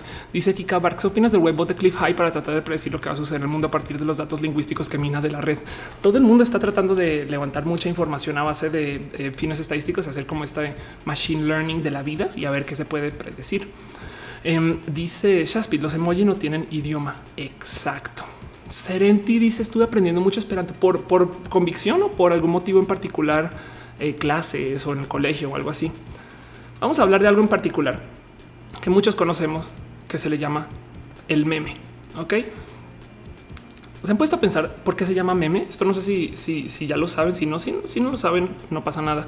Pero es que, a ver, primero que todo, vamos a ver mejores, perdón, mejores memes 2017. Vamos a googlear esto hacia las a los mejores memes del 2017, según 1.0. Em, esto es lo que nosotros eh, conocemos como memes, no? Eh, básicamente estas imágenes que nos comunicamos en el Internet y que tienen que nos dan una cantidad de risas que toda la gente hablando de Game of Thrones, todo lo que pasó en 2017. Ándale. Ok. Y, nos da risa el, concepto, el mero concepto de la existencia del meme. No, la neta, la neta funcionan re bien y conocemos unos y, hasta, nos reímos de los memes que ya les decimos los momos. Pero ya dicen a no sé, pero son momazos. Exacto. ¿De dónde viene la palabra meme? Créanlo, no, no se pronuncia meme. De hecho, así lo leemos en español. Viene de la palabra del gen. Ok, entonces, como existe el gene, el que el gene técnicamente es, y estoy hablando del gene como del gen, el gen egoísta. Em, el, genoma, ¿no? el sistema genético que está situado en las cromosomas, eh, constituye la naturaleza biológica vital en general y humana en particular. Mediante la replicación, los genes se transmiten hereditariamente, ojo la palabra, hereditariamente durante generaciones. Ok, entonces si vemos que el gen básicamente es un sistema que se transmite por medio de replicación, pero que lleva información tanto del huésped como de la información que tiene dentro de su ADN, que básicamente en su código base, em, y crea algo nuevo em, o, algo tantito nuevo, pues estamos haciendo un sistema de copia un tanto único que nos hace existir. ¿no? Lo que propone Richard Dawkins en un libro muy bonito, de hecho, que se llama este, el, gen egoísta de Selfish Gene. Richard Dawkins, de paso, es un biólogo épico que, quiero mucho. Em, lo que propone es que así como tenemos genes Em, también tenemos métodos de transmisión de información que se comportan del mismo modo. Y dice el cerebro y el sistema nervioso permiten procesar la información cultural recibida por enseñanza, imitación o asimilación divisible en idea, concepto, técnica, habilidad, costumbre y los nomina, los nomina memes. Ok, entonces memes, de hecho, se pronuncia mim, m y m, o así como decimos gen, se debería decir el mem. No lo que dice es un meme sin biología, pero con información es un meme, no? Y Dice Luisa de Momo es, un, Momo es el nombre de un libro, sí, pero no, no son. Bueno, sí, la verdad es que sí. En últimas, Momo, Momo. Momo es una novela escrita por Michael Ende y, no es un meme, güey. De paso, Michael Ende también hizo este, la historia sin fin. Véanla por si no la conocen. Y el cuento es el meme. Básicamente es una unidad de información que se replica hereditariamente. O sea que cuando se copia lleva algo de el que lo hospeda o, el, o la que lo hospeda y también lleva su información base exactamente igual que el gen este que se replica y que está usando un sistema de ADN básico. Ok, yo leí Momo también, es muy bonito, le tengo mucho cariño. De hecho, hay hombres de gris en Momo como yo. Hoy. Dice Mariana Silva y la respuesta para los que nos creen que se puede ser experta en memes. Sí, de hecho, sí, tú puedes ser un experto en genética que también aprende de cómo se transmite la información y por consecuencia eres experta en. ¿Saben, ¿Saben quién es experta en memes? Eh, Honey Starla. ¿Qué? Pero si Honey Starla solamente da clases acerca de cultura y este antropología y estas cosas, no? Pues resulta que lo que propone eh, Richard Dawkins acerca de los memes no es que sean trozos que se adueña el Internet para, para hacer chistes. Eso lo volvimos nosotros. Lo que dice eh, Richard Dawkins es que eh, es una teoría de la difusión cultural. Entonces, bajo esa lógica, todo, todo, todo lo que sea difusión cultural es un meme. Me, explico este desde em, a, ver, una receta de cocina es meme. Las leyes de la vía, no el, volteas a la derecha en rojo y, entonces detente cuando el otro güey te ponga los frenos también, no porque viste rojo. Este cosas. Bueno, en fin, la cultura popular, todo eso clasifica para hacer un meme, no? Lo que pasa es que luego nosotros en el Internet nos adueñamos de la existencia del meme. Eh, para uso en el Internet para, para hacer chistes y eso, em, eso es algo muy bonito y es de lo que quiero platicar hoy en particular. Dice soy súper sexy, que es un repollo. No es una persona muy joven. Dice Artur Baptiste, la pintura, el arte podría ser un meme en que es, es un bien de comunicación que replica la información y hace que otras personas lo copien y lo usen y lo hagan. Puede que sí. Galigor dice sin exagerar, mi vida es un meme. Puede ser. La Biblia es un momazo. La Biblia es un mega momazo. Exacto. Exacto. Y, y es que lo importante, ¿se acuerdan que les dije? Fíjense bien ese término hereditario, ¿no? Lo importante aquí es que ¿por qué los memes del Internet funcionan tan pinches bien como método de comunicación? ¿Por qué compartimos memes, güey? La neta, uh, dejando de lado el, es que está muy chingón, me hizo reír y demás. Nunca han visto un meme mal usado. Es más, googleemos a ver si memes mal usados, a ver si, si por chance aparece algo. Este hay una página en Facebook, por supuesto, que se llama Memes Mal Usados Everywhere. No, sé a qué me estoy exponiendo. Ahorita a lo mejor carga y sale una cosa horrible. No, no hay absolutamente nada. no hay nada en memes mal usados. Está mal usada esa página, no? Em, memes mal usados. Ok, acá tienes. Este es un meme mal usado. Ok, este el que habla a mis espaldas es porque respeto mi presencia. Ok, esto, esto este es un meme mal usado y hay en mil ejemplos de memes mal usados y, los conocemos. Pero ¿por qué, ¿por qué está un meme bien usado y un meme mal usado? No, ahí nos podemos colgar de esa pieza que les decía que los memes tienen que ser tanto hereditarios y eso es el parte del por qué los compartimos tanto. Bueno, vamos a pensar en lo siguiente. Em, hay, hay algo acerca de, de la creación del meme que se cuelga también de la mera existencia de la teoría gráfica de la comunicación. O sea, créanlo, no hay, hay, hay teoría del, cómic. Y, de hecho, es más, esto es de un libro que creo que lo he presentado por acá por lo menos 500 veces, pero es que básicamente es mi Biblia em, que se llama Understanding Comics. Ok, si no lo han leído, si no han leído y quieren, quieren una recomendación, búsquenlo ya. Les va a interesar mucho. Si han leído un cómic en su vida, esto es su libro, porque es un análisis eh, de la mera filosofía de la existencia de cómo funciona el cómic. Y fíjense que lo que hace eh, este personaje es presenta el cómic desde el mero concepto de güey, son varios dibujos que nosotros hilamos en nuestra cabeza acerca de cómo suceden las cosas progresivamente. En aquí al centro podemos ver esta, esta como viñeta de un, dos, tres, cuatro, cinco cuadritos donde vemos una historia que está progresando, pero está fracturada, güey. O sea, la neta, nos dicen dibujo A y dibujo B. En algún momento nos tuvieron que explicar que entre dibujo A y dibujo B hay congruencia. Hay una cosa en cine que también he presentado en este show varias veces que se llama el efecto Kuleshov. El efecto Kuleshov es más, lo voy a googlear para tenerlo eh, para que vean cómo se escribe por si no saben el efecto Kuleshov. Em, aquí, aquí me uso mucho Wikipedia, no me odien.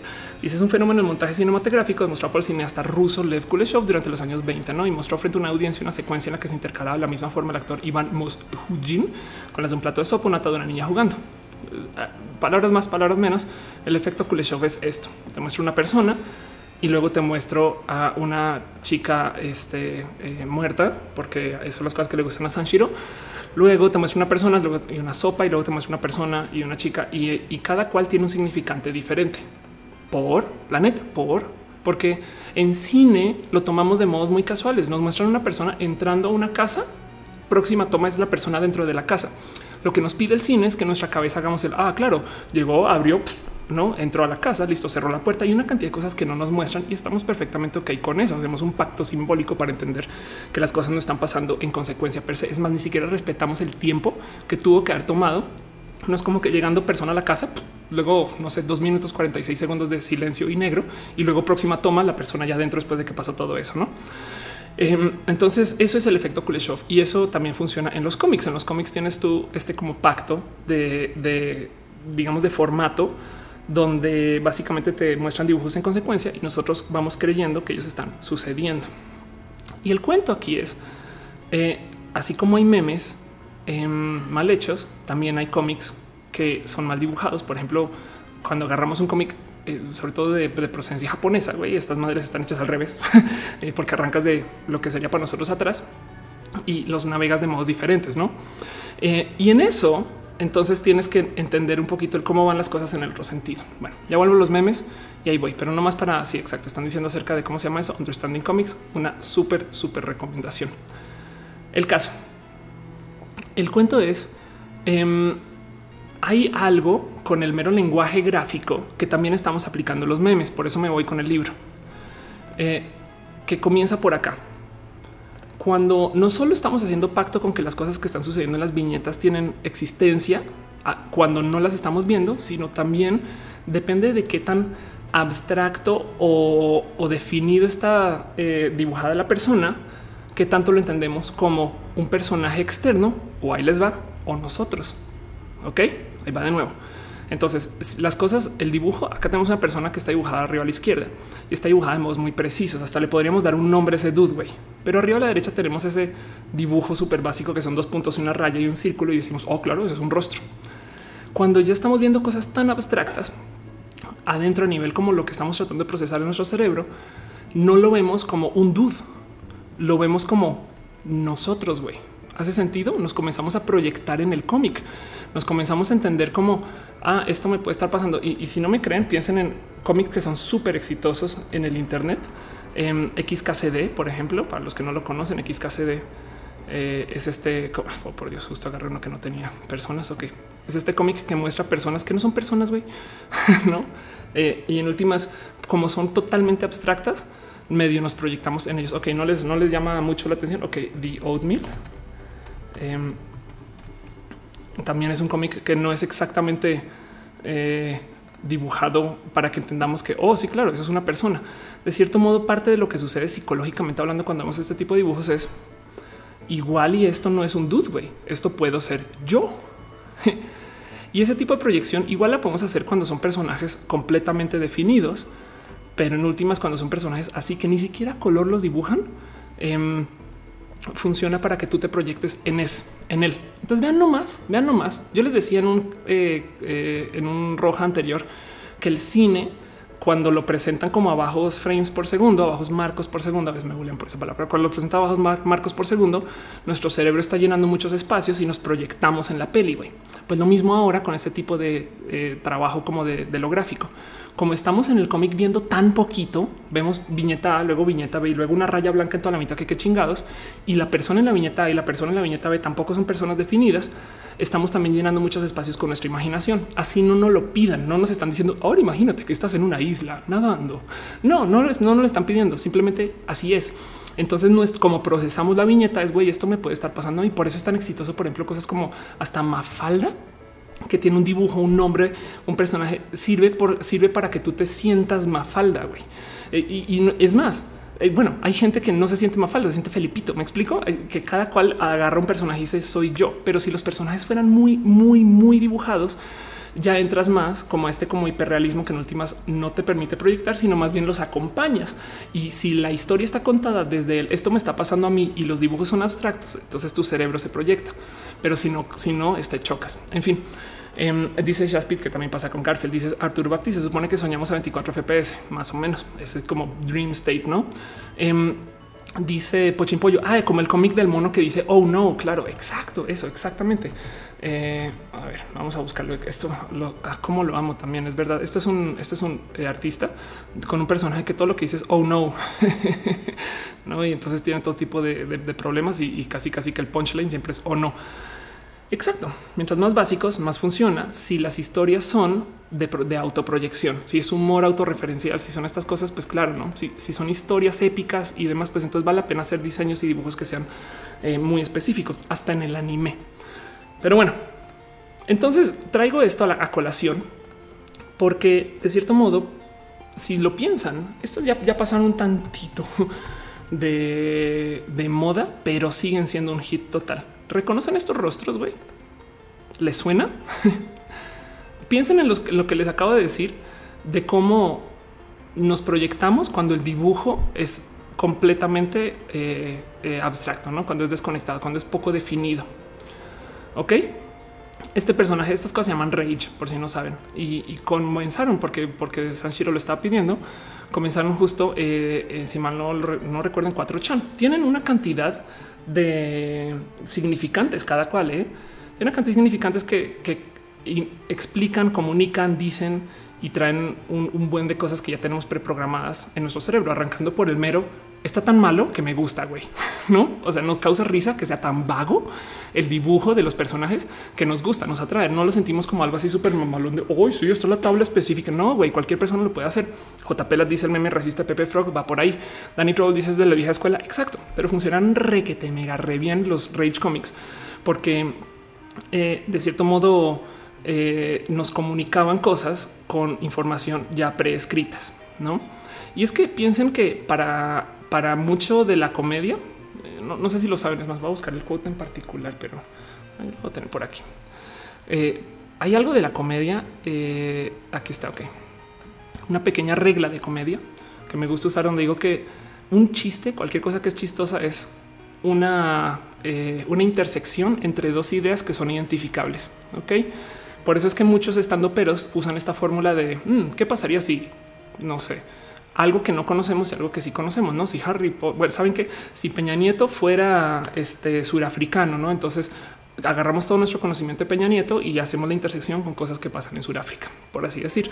Y eso, eso es muy rápido escribir comedia, pero cuando yo te quiero decir cosas a nivel de una caricatura, lo que estoy haciendo es agarro ideas que tú ya tienes abstractas y la otra mitad le estás poniendo desde lo que ya sé que mucha gente tiene adentro. Y por eso es que dibujo cómics desde lo abstracto, porque yo sé que tú traes adentro un desespero contra el tráfico. Entonces una persona que está dibujada desde lo abstracto, que está en el tráfico y algo que le pasa con un momento, digamos, global, el sismo, eh, puede ser chistoso. ¿no? Una persona atrapada en el sismo. Em, de en su coche y, si tú lo ves de ese modo, capaz lo interpretas como tú estás atrapado en el sismo y demás. En fin. Em, y el cuento es eh, dice Shakespeare, lo divertido los memes clásicos que justo parecían mal dibujados. Exacto. Dice no, no se pelín si Peña Nieto fuera inteligente. Dice eh, Ponchín Pollo estaban padres, pero valieron madre cuando los sacaron del Internet y los empezaron a usar como props en bodas y 15. ¿Sabes por qué valieron madres? Bueno, me voy a guardar esa. ¿Por qué nos choca que ya no es que ya existan en bodas y en 15. ¿Por qué no nos gustó The Emoji Movie? Guarden ese pensar, porque voy. El cuento es, hay muchos rubros de comunicación que lidian con este tipo de dibujos, que lidian con este tipo de cómo yo me proyecto en y relleno lo demás con mi memoria. Para la gente que sabe japonés bien, no me odien, no me odien con lo que viene, pero esto lo he presentado además en una cantidad de conferencias y momentos, pero eh, es, un, es una abstracción requete básica, lo sé.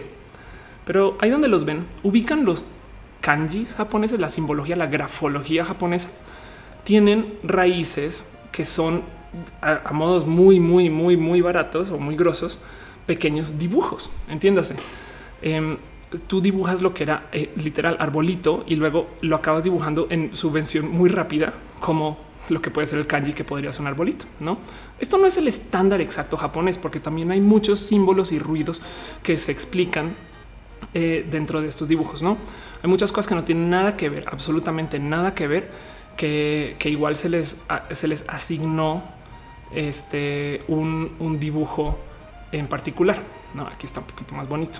Ok.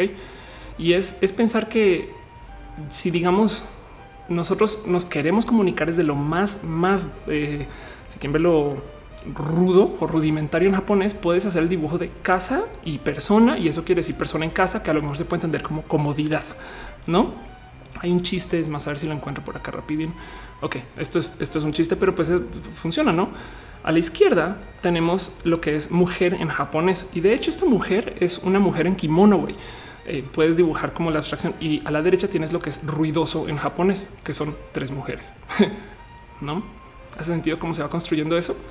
Entonces, si lo ven de cierto modo, los kanjis y los rage faces son más o menos similares. ¿Qué tan similares, güey?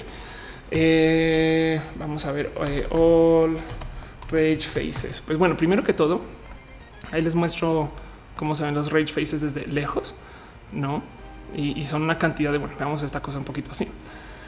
Hizo una cantidad de, rostros. Y si lo piensan, cada cual tiene un significante único. Es un meme bien usado y un meme mal usado. güey. No puedes usar la carita de troll para decir mm, lleno con comida, como no puedes usar la carita de triste para decir este ya llegué a casa. No, bueno, a menos que estés triste para llegar a casa. Poker face, etc. Bla, bla, bla. Japanese kanji. Ok. Del otro lado, acá tienen ustedes eh, los dibujos más o menos, más o menos estándares de algunos animales. Ok. Entonces todo esto es, como les digo, esto es, esto es muy, muy, muy desde el superficial, pero de cierto modo nos ayuda a entender que los rage faces en última son pre kanji way. O sea, son si les das tiempo suficiente de mucha gente dibujándolos, igual y comienzas a simplificar. Igual y un rey a lo mejor solamente dibujas la carita de afuera o igual el de la tristeza, no solamente estas cosas, no? Eh, dice Yumi que eh, se perdió de muchas cosas, maybe. eh, dice Shaspid nos frustra que ya no son nuestros ahora que el mundo fuera del internet nos conoce, ya no son tan cool y nos dan celos. Pasa algo más, pero para eso, entonces va a volver a lo que estaba hablando antes. Justo. Entonces, entendiendo, entendiendo que los rage faces son eh, este tipo de este tipo como de comunicación que podría ser una forma básica de lenguaje ¿Saben qué es más famoso que los rage faces? Los emojis. Pero ¿por qué los emojis? ¿De dónde vienen los emojis? Es más, emoji, Wikipedia. Primero que todo, ¿qué son los emojis, Ofelia? Ya, neta, es neta. Ya dime, dime, o sea, explícamelo. Pues porque Wikipedia es nuestra fuente de información este, de rigor en este show. Em, los emojis son, es un término japonés para los ideogramas o caracteres usados en mensajes electrónicos o sitios web. Y el ejemplo del emoji es, yo creo que sería básicamente el peor ejemplo para poner, pero bueno, en fin, eh, esos son este tipo de dibujos. Y es importante el cuento aquí de los ideogramas, no? Porque piensen ustedes que los ideogramas que se usan, se usan mucho antes de la existencia del, Internet, güey, no? Eh, eh, es más, vamos a volver al Internet. Em, emoticon history. El primer emoticon que se escribió, si mal no recuerdo, eh, fue en la época de las máquinas de escribir, no? Y a ver si por acá dice en abril de 1857 en el código Morse se expresaba Loves and Kisses. Ok, va perfecto. Entonces, eh, esto existe desde, desde 1800. madre mía. Bueno, en fin, Sí, acá tenemos una historia que habla de esto, hablando desde 1908, desde 1800, no sé qué lo habla, porque en las máquinas de escribir hacías este tipo de comunicación. Ok. Pero bueno, volviendo al caso, los ideogramas son este sistema de comunicación que ya tenemos que básicamente se redujo en el mundo desarrollado al concepto de las letras. Las letras son dibujos, güey. En última, son una que dibujemos esto nos enseña que se pronuncia A, que dibujamos esto se pronuncia que se pronuncia B y para rematar, es tan abstracto el concepto del alfabeto que ni siquiera sabemos bien, ni siquiera por qué está organizado en ese orden. No hay nada en la naturaleza ni en la historia humana que esté que nos explique bien del por qué tenemos A, B, C, F, G, H, I, J, K. No es, es, es muy raro y, lo desarrollamos de eso. Entonces, lo que pasa con los emojis es que los emojis se están comunicando en un nivel que es tantito más básico que el alfabeto. El alfabeto es una abstracción de un lenguaje que ya era abstracto de por sí, donde tú en vez de dibujar, en vez de decir perro, peligro, dibujabas un perrito, ¿no? Y eso esperabas que comunicara eh, el peligro. Como eso no se entiende, luego nos inventamos un sistema doblemente, una doble abstracción que es esto de las letras y, sus diferentes modos de interpretarlo, porque cada cual puede leer e interpretar de modos diferentes. Y eso implica que el emoji de cierto modo es un volver, volver a, a toparnos con una, con una, cierta forma de comunicación que perdimos en algún momento a lo largo del Internet por la mera logística del uso del Internet. ¿Por qué nos gusta ver gente cuando vamos a reuniones y demás? No siempre, yo sé, a mí me da huevo ir a reuniones físicas muchas veces, pero ¿por qué a la gente, por qué la gente prefiere vernos cara a cara que hablar por teléfono? Porque puedes leer el lenguaje no verbal, las cosas que la gente no está diciendo. Sí, ya voy, ya voy, no cosas este, eh, como no sé, emociones, alegrías, no? Eh, dice Shaspit como lo que eran las pinturas rupestres. Sí, de cierto modo, si quieren verlo de cierto modo, las pinturas rupestres comunicaban cosas desde un lenguaje básico. Los emojis también. Los emojis serían entonces nuestras pinturas rupestres del Internet. y lo bonito de los emojis es que eh, son súper variados y están muy abiertos a la interpretación. Entonces, eh, emoji, burger, eh, operating systems. Hacen un, un pequeño debate que lo acaban cambiando, donde resulta que el emoji de Android, está muy divertido. El emoji de Android tenía el queso de la hamburguesa abajo. Y mucha gente se preguntaba, o, o sea, ¿qué pedo, güey? ¿Cómo son las hamburguesas en Google, güey? Eventualmente lo cambiaron, pero fue muy divertido pensar que hubo un artista que pensó en esto. Y lo que pasa con los emojis es que la neta, neta, no son estándar en casi ningún lugar, ni siquiera el cómo se usan nosotros, cómo los usamos, los usamos nosotros para comunicar. Algunos de ustedes ha intentado, ha jugado estos juegos de o oh, tratan de adivinar la letra de esta canción con emojis, no? O, al, o han tratado de decirle algo a su tía y, y luego usan un emoji para cambiar eh, como la sentimentalización del mensaje. De hecho, yo siempre he dicho, no lo tomen a mal, pero siempre he dicho que es un tantito más huevón desde lo emocional acabar un mensaje furioso con un emoji. No comenzar a ah, vete a la chinga, no, eh, porque de cierto modo cambia la, la, noción de lo que estás tratando de decir. Y, y, es como una salida. No, no, no, no. O sea, no lo digo tan grave, no, de verdad. No pasa nada con que se use, pero, pero implica que el emoji, claro que le añade eh, sentimiento que es más fácil de explicar con un carácter que lo que se explica con una cantidad ridícula de palabras, no? Y lo que pasa es que si yo me quiero comunicar de un modo y por ejemplo les voy a decir vamos a poner, vamos a no sé, voy a estar en casa con mi, por ejemplo, emoji de gatito. Eh, pues muchas personas no van a tener que procesar la palabra, las letras G, A, T, O para luego procesar la palabra gato para luego entender, sino que simplemente salta a la noción que tenemos a nivel cerebral de esto es un gato, aparte del dibujo. Entonces, sumando, sumando todo esto que les estoy diciendo, parte del por qué los emojis son tan importantes y funcionan también y son como este nuevo como protolenguaje y el por qué quería traerlo a este show y platicarlo, aparte porque lo he platicado en una cantidad de lugares, es porque los emojis, como los memes, llevan un poquito de nosotros en su interpretación. Ok, y eso le añade a lo que queremos comunicar. Dice Oscar que se me acabó el queso. Dice Nuxilva cómo usar este emoji pensando que es para rezar. Exacto. ¿Para qué usan ustedes los emojis? A fin de cuentas, no cada cual tiene, tienen cosas diferentes y los implica de modos diferentes y los comunica de modos diferentes. Miren, los memes funcionan y comunicamos y compartimos memes más que cualquier otra cosa en el Internet, porque el meme es una unión de una estructura base, consideren un ADN del meme y un mensaje que queremos enviar.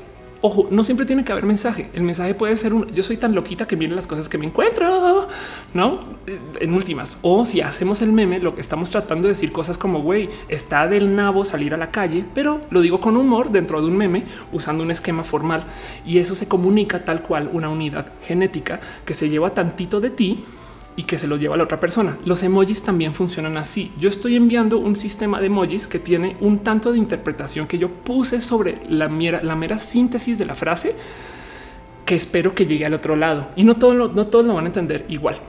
Entonces, por ejemplo, eh, a ver, hay un sitio que se llama Emoji Tracker que está, que está cagado porque cuando vas al sitio te dice alerta si tienes un problema con eh, este con, estos de mareo y si, tienes un problema con ver luces que brillan, no entras a este website. Pero vean esto. Estos son em, el cuánto se usan los tweets, perdón, cuánto se usan los emojis en Twitter. Ok, y estos son los emojis más usados. El emoji más usado es este, el de la carita eh, con las sonrisas. Luego están los corazones, luego está por ahí el triste. Y esto dice mucho acerca de, de dónde, cuándo, quién, no? Y mm, ok, no, acaso lo dice about. Ok, se están enviando algo así como en el orden de creo que son, ya no recuerdo, son, son, son 300 tweets con emoji por segundo, una cosa así. Ok, y, mm, y, y ven aquí un momento los dio un poquito otro viaje como de datos. Ok, un poquito como estadísticas de los emoji. Vean nomás eh, cómo luego hay gente que los interpreta de modo diferente. Entonces, por ejemplo, el, emoji, el emoji de falo es un eggplant, que es un eggplant para los que no saben. Em, ¿Cómo se llama? ¿Cómo se dice esto en español de paso? Y, yo sé que le digan así de plano falo, pero este es el emoji de eh, la berenjena. Gracias. Ok, es el emoji de berenjena. Entonces, no qué botella que soy que cambie esto, no? ¿Dónde te puse chino? Aquí estás. Ok. ¿No? Entonces hay veces que en Italia es una referencia sexual, en Jamaica es una referencia sexual, en Estados Unidos es una, es una berenjena, ¿ok? Lluvia, lluvia, lluvia, rezando, rezando, rezando, silly, silly, silly, ¿no? Pero si hay interpretaciones diferentes según cada país. Ah, este es otro famoso, ¿no? El, emoji de este, las nalguitas, güey. y luego em, acá también pueden ver cómo estas mismas interpretaciones cambian según el segmento de edad. Así que hay muchas cosas que pasan con los emoji, ¿no? Y, que, se le asignan y que se le ponen y que se le ven tanto igual que el como nosotros entendemos una cantidad de nuestra mera comunicación. La comunicación depende un chingo del contexto. El que yo les digo a ustedes, ay, ay, qué hueva versus qué hueva. Tiene, tiene motivos muy diferentes del por qué comunicar, aunque son exactamente las mismas palabras. Y de hecho, por eso es que nos cuesta tanto interpretar lo escrito sin, sin ver el cómo se escribió el contexto y demás.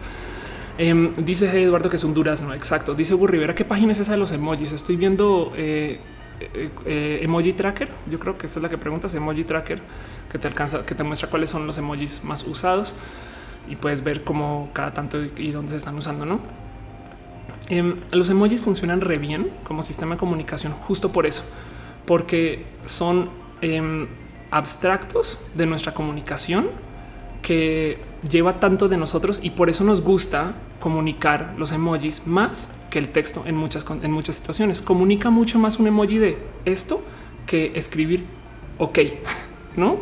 O que escribir qué bueno. Dice eh, Galigor, el emoji que comentaba la persona en YouTube si se utiliza para rezar. Exacto. Taco Bell dice: Yo el que más uso es el de Pac-Man. Para mí es forma de decirle a mis amigos que estoy siendo sarcástica y soy sarcástica todo el tiempo. Anda. Polaris dice, pero no son iguales en todas las plataformas. No, exacto. Y eso es un tema. Ahora todos usando emojis. Claro. Nano Cepelín dice que esto quiere decir pásame las chelas. Anda. Em, dice si tan solo emoji me hubiera tenido a off para el research. Ah, bueno, hablemos ahora sí porque no nos gusta que nos muestren los rage faces en las bodas y, y el emoji movie también porque volvamos a, a, ese, aquí está, volvamos a esta gráfica y, de nuevo, parte de lo que de lo que sucede con los emojis que mantienen, o sea, no son los más abstractos, pero casi, casi. Entonces los emojis tienen un pequeñito componente de soy yo, güey. Yo he puesto este del puñito porque lo que quiero hacer es pum, no? yo, yo, a veces pongo este para decir chingón, güey Em, pero cuando lo pongo, de cierto modo en mi cabeza, yo estoy pensando, es mi mano. Esta es mi mano, güey. Esa carita de triste, no sé qué, es mi cara, güey. Esa es la abstracción psicológica que yo hago cuando yo estoy dibujando, entre comillas, estos emojis en mi teclado para comunicarlo sobre WhatsApp, Twitter y demás, o aquí en el chat. Entonces, cuando de repente me dicen en el emoji movie, a ver, vamos a verlo, que no soy yo, sino que es otra persona, ¿no? Cuando me dicen el emoji movie, no, pues ¿cómo crees, güey? Este es Patrick Stewart. Perdón, este es Patrick Stewart. O sea, güey, o sea, y, esto es este el emoji de tristeza, güey, y, y este es el emoji de no sé qué. Sabes, cuando nos ponen estas cosas, nos causa una cantidad de distancia cognitiva con el no, un momento, soy yo, güey, no son esos idiotas. Y eso genera rechazo. y por eso no nos gusta. Por eso no nos gusta que nos saquen a los memes en un espacio de boda porque los están usando como personajes. No, no son personajes, güey. Somos nosotros, son representaciones de nosotros que no estamos poniendo muy en claro que lo tienen que hacer, pero que los estamos, les estamos dando ese uso. Eh, casi casi que sin explicar, fue implícito, fue parte de nuestra naturaleza, del cómo dibujamos. Y es por eso que nos choca verlos como personajes, como marketing, como es de un momento, eso no me pasa a mí, me explico. Eh, eso, eso es, eso es el por qué nos choca el emoji movie. Ahora, les voy a mostrar algo en particular. Eh, es una lástima que ya cerró, pero em, los emojis se volvieron sumamente famosos. Esto yo creo que es mi ejercicio más, divertido, más divertido del, del, concepto de los emojis. Hay un libro entero escrito en emojis, se llama Emoji Dick y básicamente es todo Moby Dick. Primero que todo, la gente que se sentó a escribir esto, mis respetos. Pero si se quieren divertir un rato, esto pues evidentemente es un gran, esto sí es un momo real, pero bueno, está a la venta. Em, esto es, no hay, no hay imágenes del, libro ahora resulta. A ver, dick. Yo creo que además se llevaron la búsqueda de Google más eh, difícil de, de capitalizar y la lograron. Pero lo que hacen es que te cuentan el libro entero de Moby Dick, luego contado con emojis. Imagínense nomás el ejercicio literario de este, tomar todo un libro y escribir. Una cosa es hacer una rola güey, y un pedazo de rola. Otra cosa es hacer todo esto. Suena, suena hasta tedioso. Pero bueno, esto pasó. Em, el caso de emojis, a ver qué más pasó. Eh, la palabra emoji está en el diccionario. Hubo un banco, a ver, bank, eh, emoji, login un, barco un banco en particular, eso 2015, no sé si pasó, ¿eh? pero que adoptó, quería adoptar el sistema de emojis para poder hacer login. Entonces solamente tú sabes una frase en particular, pero la frase se comunica por medio de emojis. Eh, digo, si lo ven desde cierto modo a nivel computación, esto me parece un poco tonto desde el, desde el nivel de seguridad computacional, porque es reducir esas son palabras de cuatro caracteres. No para una computadora, un emoji no es tan diferente que una A o una Z. Pero bueno, también tenemos pines numéricos que son de cuatro dígitos y pues la chingada, ¿no? A fin de cuentas. Eso también pasó. Y, en una época había una red social eh, que este, se comunicaba por medio de emojis. güey. Ya la cerraron. Esto es como otro vero, justo. Pero el cuento es, eh, se llama Emojli. Y el motivo por el cual cerró pues es muy, muy obvio. No es porque no haya funcionado, sino es porque es una red social que no fue diseñada para funcionar. Emoji, de hecho, te regañaba si tú escribías con textos que no fuera eh, que no fueran emojis.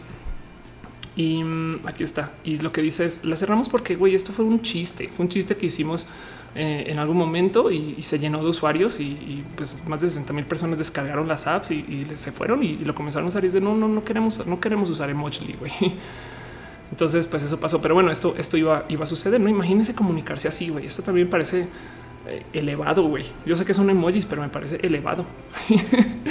Entonces, de cierto modo, los emojis son tanto más que solo dibujitos pendejos en el Internet. Güey, los emojis comunican sentimiento, comunican eh, en un, un, carácter, cosas que nos toman muchas palabras. Entonces, son hasta más informativamente, informáticamente densos. Em, y además, se prestan para interpretación, que es bueno desde el punto de vista de eh, que esa interpretación, si concuerda con la mía, es comunicación muy efectiva. Ok. Pero bueno, un panzón más dice este soy yo y por un gatito juju. Ándale. Lucas Uncos dice claro, exacto, así. Eh, Nano Cepelin dice por favor dame un pastel. Exacto. Nayeli dice quieren sustituir la forma total de comunicarse por emojis cuando solo es para expresar ciertas acciones. Por eso suena tedioso un libro película solo en emojis. Exacto. Sí, también es verdad. Es como es como considerar quizás una obra de teatro solo en mimo. No, no hay, no hay eh, diálogo, pero el mimo nos está diciendo todo. En fin, Shaspi dice que la película existe, existe, de hecho, em, y es lenguaje crítico, es lenguaje útil dentro de lo crítico porque comunica algo que nos toma más tiempo comunicar en texto. Y por eso, por eso es que funcionan los emojis. Gracias, banda.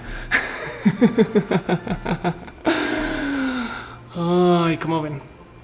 En fin, vámonos con otro tema.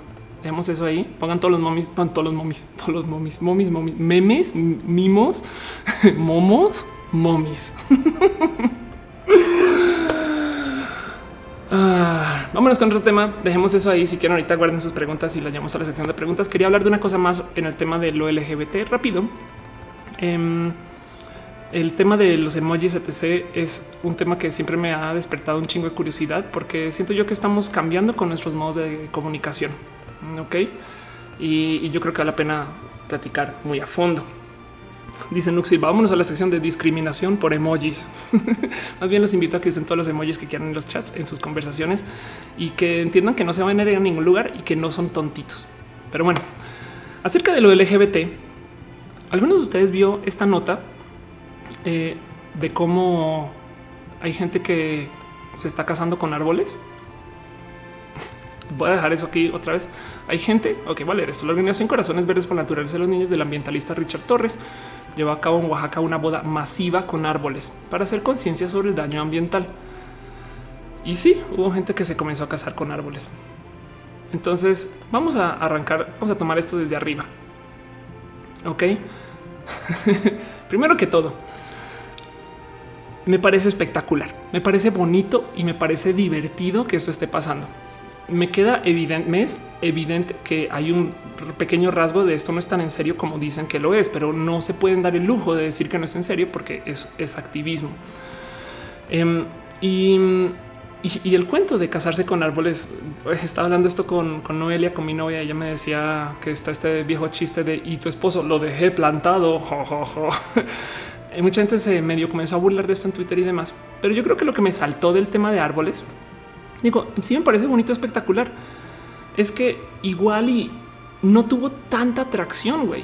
Está muy, o sea, piensen en esto. Esto es gente que está celebrando dentro de la seriedad. O tomémoslo muy en serio. Ok, va, es en serio. No, sí, sí, sí, me casé con un árbol. Güey, yo me casé con ese árbol de allá. Güey, fui, le di un beso, me dejé tomar la foto. Güey, y quién quita. Entonces, primero que todo esto me divierte porque suena la pesadilla del conservador o el día de mañana se van a querer casar con una laptop. Y sí, pues ahora se están casando con árboles, ¿no? El día de mañana no van a pedir derechos a esos árboles o algo así. Lo que me sorprende es los pocos conservadores que vi en redes sociales quejarse del tema.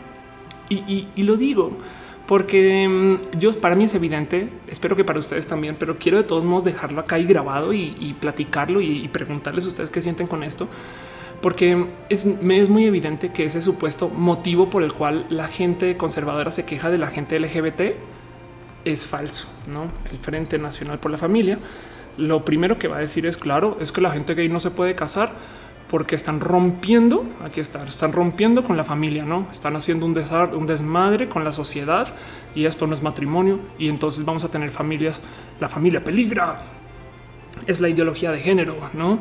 Em, y, hacen sus mega marchas, ¿no? Y salen con estas cosas. Pero, pero luego em, lo que me asombra es que hacen todo esto porque quieren defender que el papá y la mamá tengan hijos. Entonces yo, yo comentaba en muchos espacios de cómo el Frente Nacional por la Familia eh, está evidentemente usando el tema de el matrimonio natural como una excusa para esconder su odio, que para muchos es evidente, para otros no porque si se tratara de los derechos reproductivos y de la capacidad reproductiva, ¿dónde chingados están estas marchas en contra de la gente que se casó y que nada que tiene hijos, güey? ¿No? Porque, ¿cómo así que, oh, es que, pues, güey, no se pueden casar esos dos hombres porque nunca van a reproducir.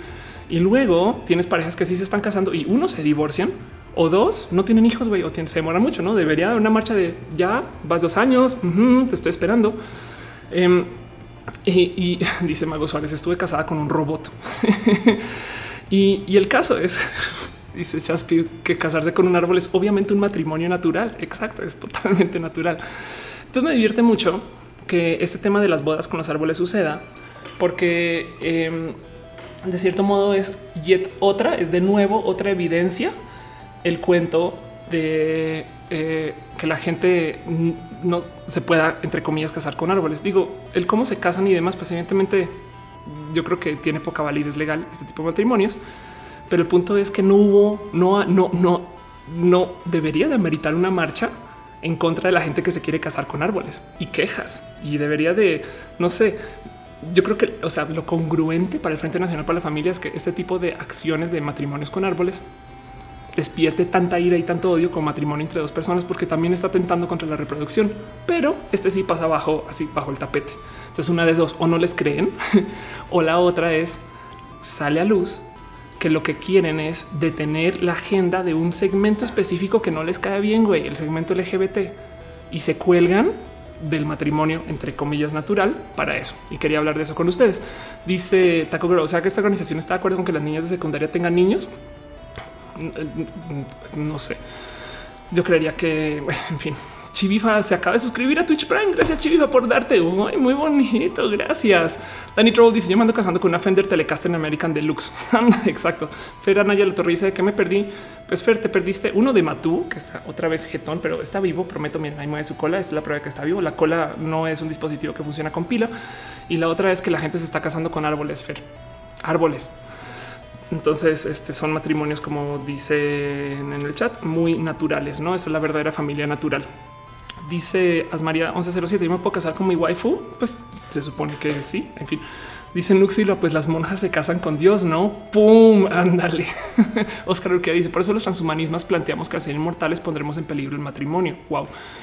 Dice Alfonso: Yo no quiero hijos, quiero un perrito rechoncho que no crezca. Uy, eh, bueno, si ya es rechoncho, hay perros que llegan a un momento que ya se vuelven como muebles, que ya son tan gordos que puedes poner tus patas encima de ellos, no se enteran.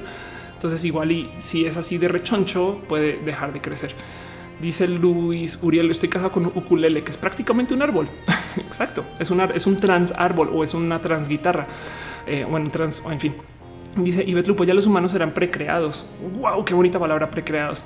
Dice Shaspit, Groot merecía amor, todos somos Groot. Pues sí, Harlemberg dice, por las parejas que tienen 7, 8, 9 más hijos y los tienen sufriendo hambres, eso, eso está bien. te digo algo, em, el tema de parejas que tienen muchos hijos y que no tienen los bienes y, no son capaces de, mantener a sus hijos, eh, me cuesta mucho abogar en contra de que los tengan. Me explico, también creo que eh, no quiero ser esa persona que le dice a la gente, hoy si, eres una persona de pocos recursos, no tengas hijos. No, sé por qué no, entiendo bien el proceso ahí de, poder decir eh, ahí, sí creo que sí estoy de acuerdo con que güey que los tengan. Pero en fin, en fin, yo creo que es una zona un poquito gris, demasiado gris para mí. Em, el emo pregunta de mí. Emo es esto la respuesta a tu pregunta. Dice: Dale, caro, quiero ser mi automail para poder dejar de ser natural y ser medio robótica. Jesús Mares dice humanos con códigos de barra. Pues puede ser. Miguel Cano dice al observador, al conservador le importa el feto hasta que sale su madre. Después de adiós dará. Es, la, la, famosa paradoja del conservador, no? Si pudieran saber que el bebé va a salir gay antes de que naciera, entonces estarían a favor o en contra del aborto, no? Ah, Hamster dice que es, el sexual exacto. Galigor dice no quiere hacer un Lamars diciendo que los wow, no manches que Lamars dijo que los pobres no deben de tener hijos. Oh, por Dios. Ok, dice Ani Tessa. Es que el tema, los temas de la Mars. Les puedo hablar dos segundos de la Mars. Dos, dos, literal. Uno, dos. Ok. Segundo número uno.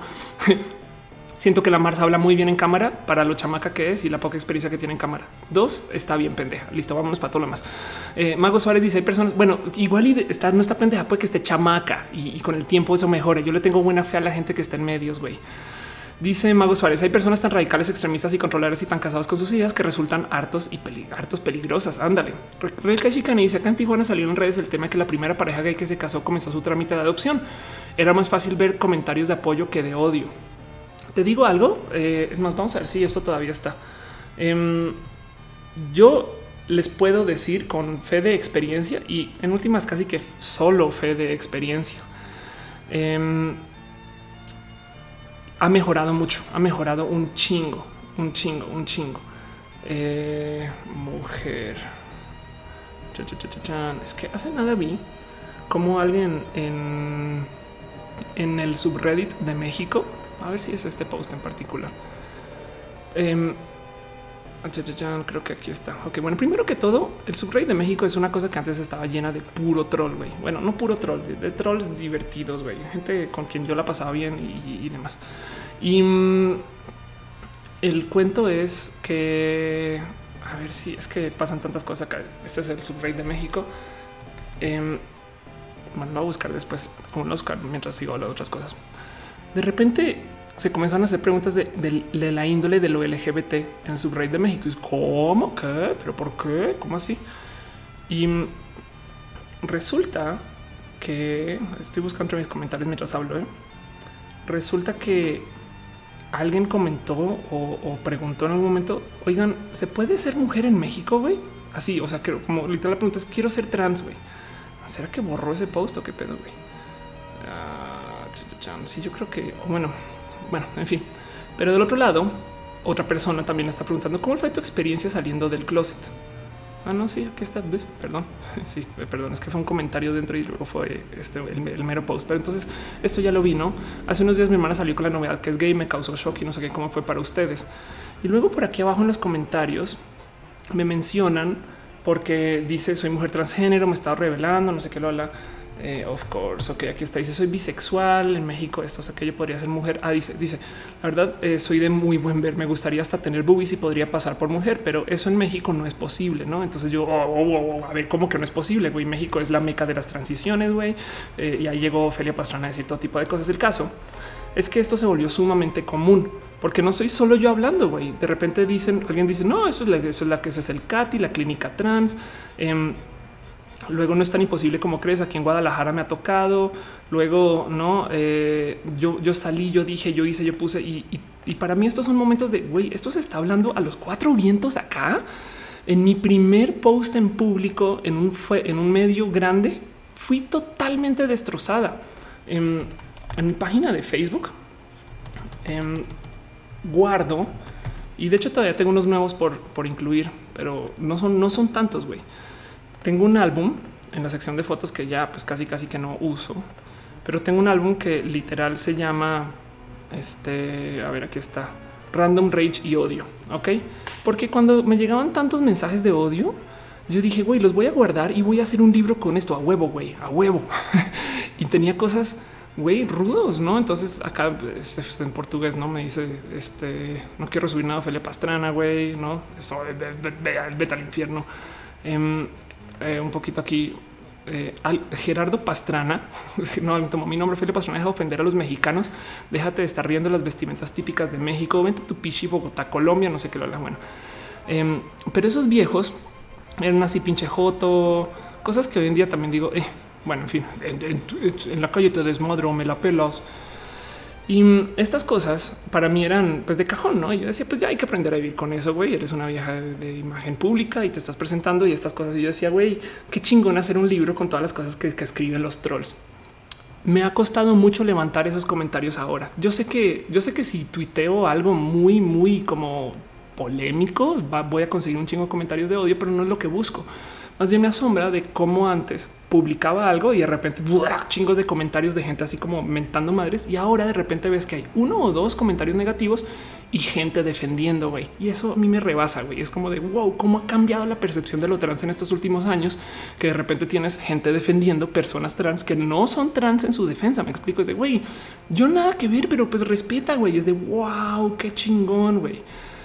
Ah, en fin, este entonces siento yo que ha cambiado mucho Dice Dani Troll, España fue una boda gay hace ocho días. Anda, Serentur dice alguien preguntó de cómo fue a salir del closet. Se puso muy bueno y ahí estuve yo. Exacto. Sí, alguien y dice Serentur. Algunas series, historias muy crueles, otras terminaban bien, pero lo bonito, lo bonito del post aquí está el que estoy hablando y, y Serentur del que está comentando.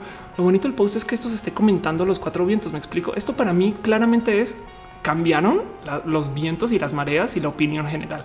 Esto es que ya llegamos a un momento donde sí se discuten estas cosas a los así. Antes eh, es que cuando yo transicioné, ahí sí vas una re ruca, güey, pero yo me transvestía sola, sola en casa y caminaba en mis tacones de su vida hacia el antro y volvía de su vida hacia la casa. Y no eh, eh, hoy en día ya no hay nada de eso. güey. De repente la gente sale y ya tiene dónde transvestirse, a dónde ir, con quién hablar, redes sociales para una cantidad de gente, güey, psicólogos, tele.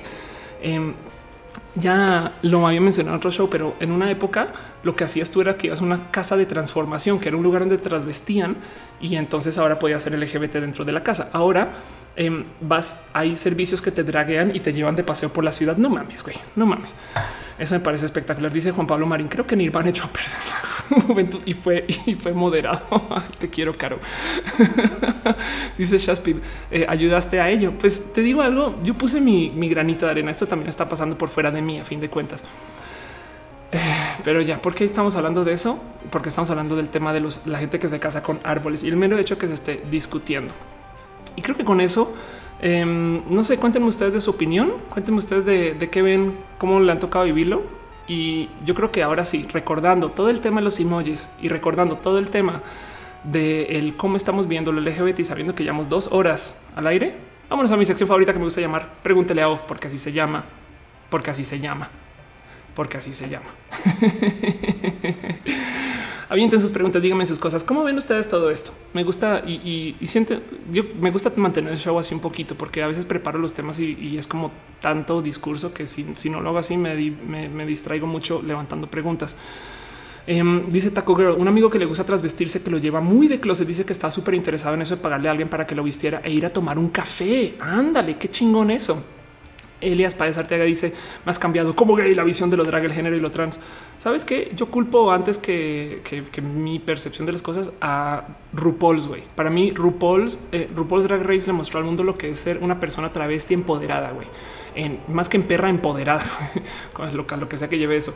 Y, le creó como, oh, perdón, le creó como este como sistema de, respeto a este tema que antes no existía. Arlen dice no conozco a nadie trans en persona.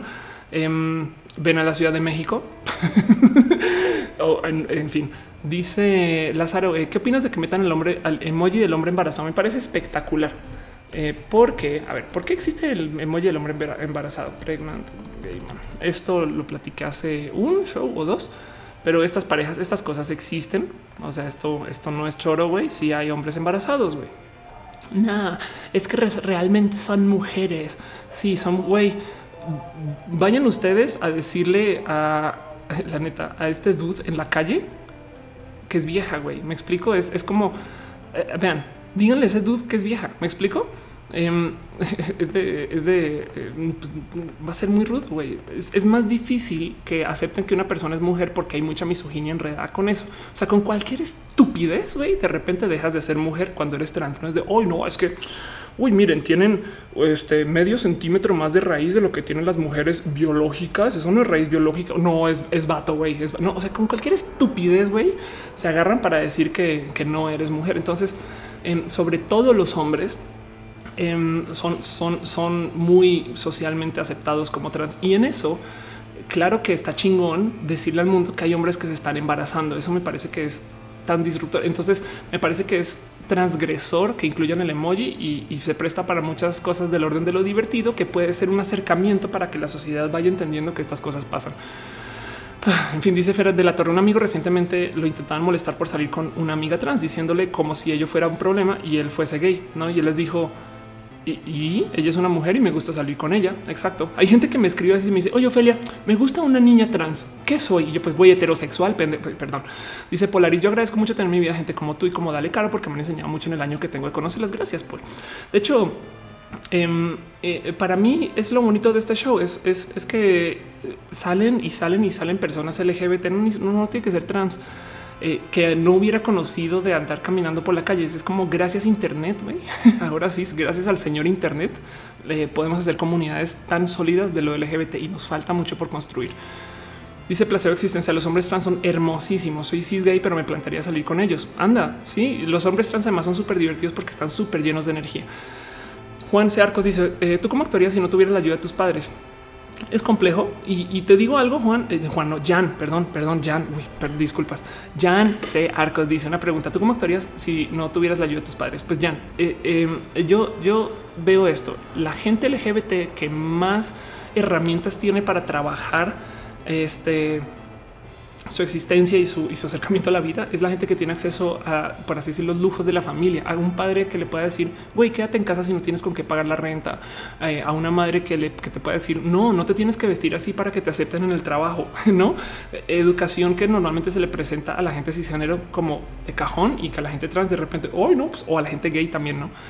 Entonces, si tus padres no están, yo creo que lo primero que hay que entender es que tú eres tu propio roble y hay que tener robles en la vida. Hay que tener algo en particular que no vaya a cambiar, güey, que pueda ser tus ahorros, que pueda ser tu forma de ser, que pueda ser tu cabello, que pueda ser algo en particular de lo que te puedas agarrar cuando todo lo demás se vaya a la chingada, porque se va a ir la chingada mucho, güey. Cuando tú no tienes un dónde vivir de entrada, comienzas a moverte mucho, güey. Y conozco gente LGBT que la neta ha pasado por 6, 7, 10 casas a veces. Eh, y que no, no, no tienen un sentido de pertenencia y eso luego se lo llevan al ámbito laboral porque dicen pues güey, así como yo me cambié de padres tres veces, yo puedo cambiar de jefes también, güey, y adiós. Y por consecuencia les cuesta mucho trabajar permanencias.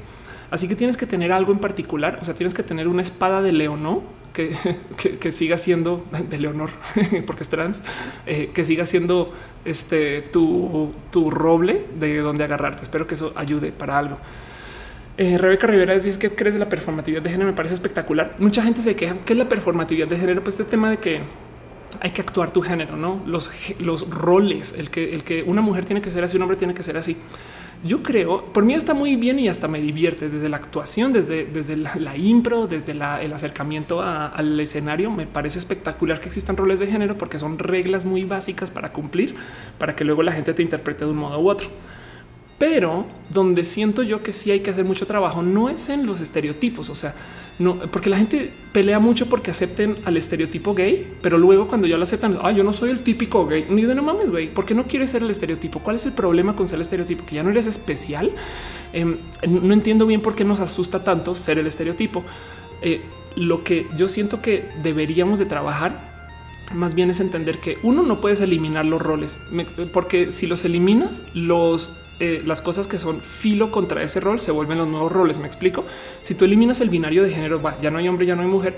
Lo que es lo que se consideraba antes pseudo hombre y pseudo mujer, ahora se vuelven hombre y mujer. No, eh, entonces de cierto modo no, no puedes, pero, pero lo que sí deberíamos de poder eliminar es el que puedas cambiar de un rol a otro y que no existan problemas, güey. O sea, que un hombre haga cosas de mujer y que no sea un pedo.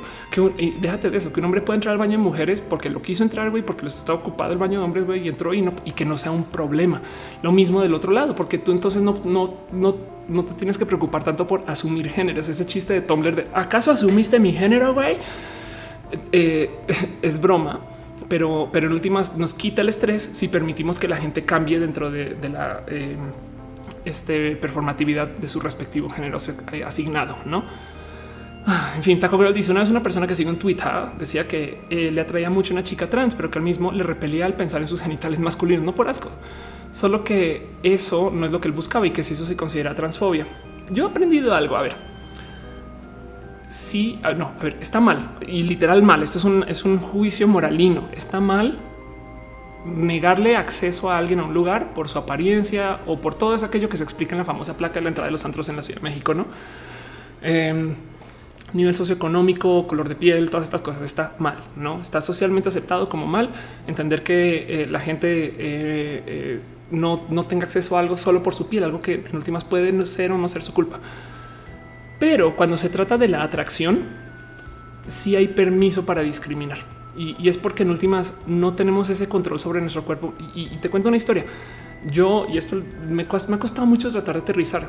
Yo me considero intelectualmente pansexual. O sea, en mi cabeza, claro que no tengo ningún problema. Yo me, yo me, así, yo me veo con una pareja, con una persona que sea de género no binario una persona de género opuesto, no tanto como ahorita tengo una pareja espectacular de mismo género, pero mi cuerpo no responde a absolutamente nada que no sea femenino.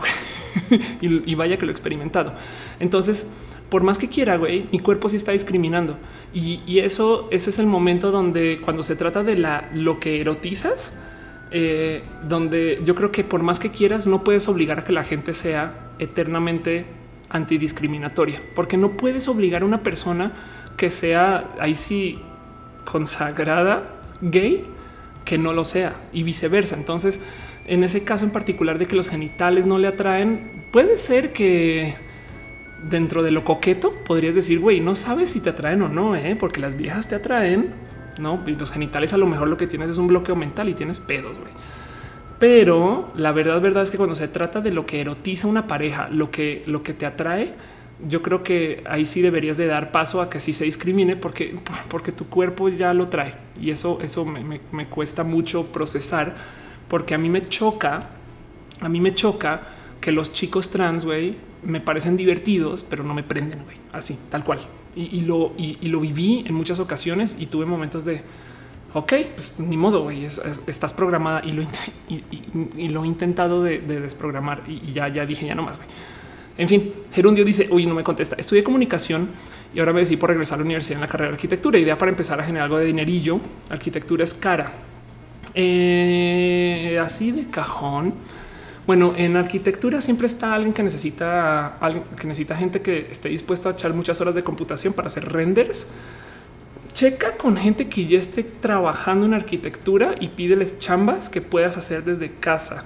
Y el tema de tengo varios amigos que justo le dedicaron un tiempito a literal hacer como diseños, renderiarlos en su compu, en su laptop y enviar ya, ya planos. Entonces, igual y eso te puede funcionar. Y en últimas, puede ser un tantito como de práctica. Estoy como medio eh, saliéndome por la libre un poquito con esa respuesta, pero espero que sirva. Em, dice este, dice Chachachan Polaris, aprende a renderiar. Exacto. Moncisa dice que aprende a hacer renders chidos, que esos pagan re bien. Ándale. Eric Valencia dice: Yo llegué, llegaste al puro final, pero bueno, hola.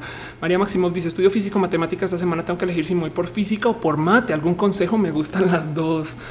Em, ¿Tienes alguna mínima idea de qué quieres hacer con tu vida de ahí en adelante? la diferencia entre física y matemáticas es un, es un pequeño nivel de abstracción, de observación sobre la existencia de lo que quieres estudiar. Entiéndase. En matemáticas te puedes dar el lujo de hacer cosas completamente teóricas y nunca tienes que lidiar con cosas que existen, no?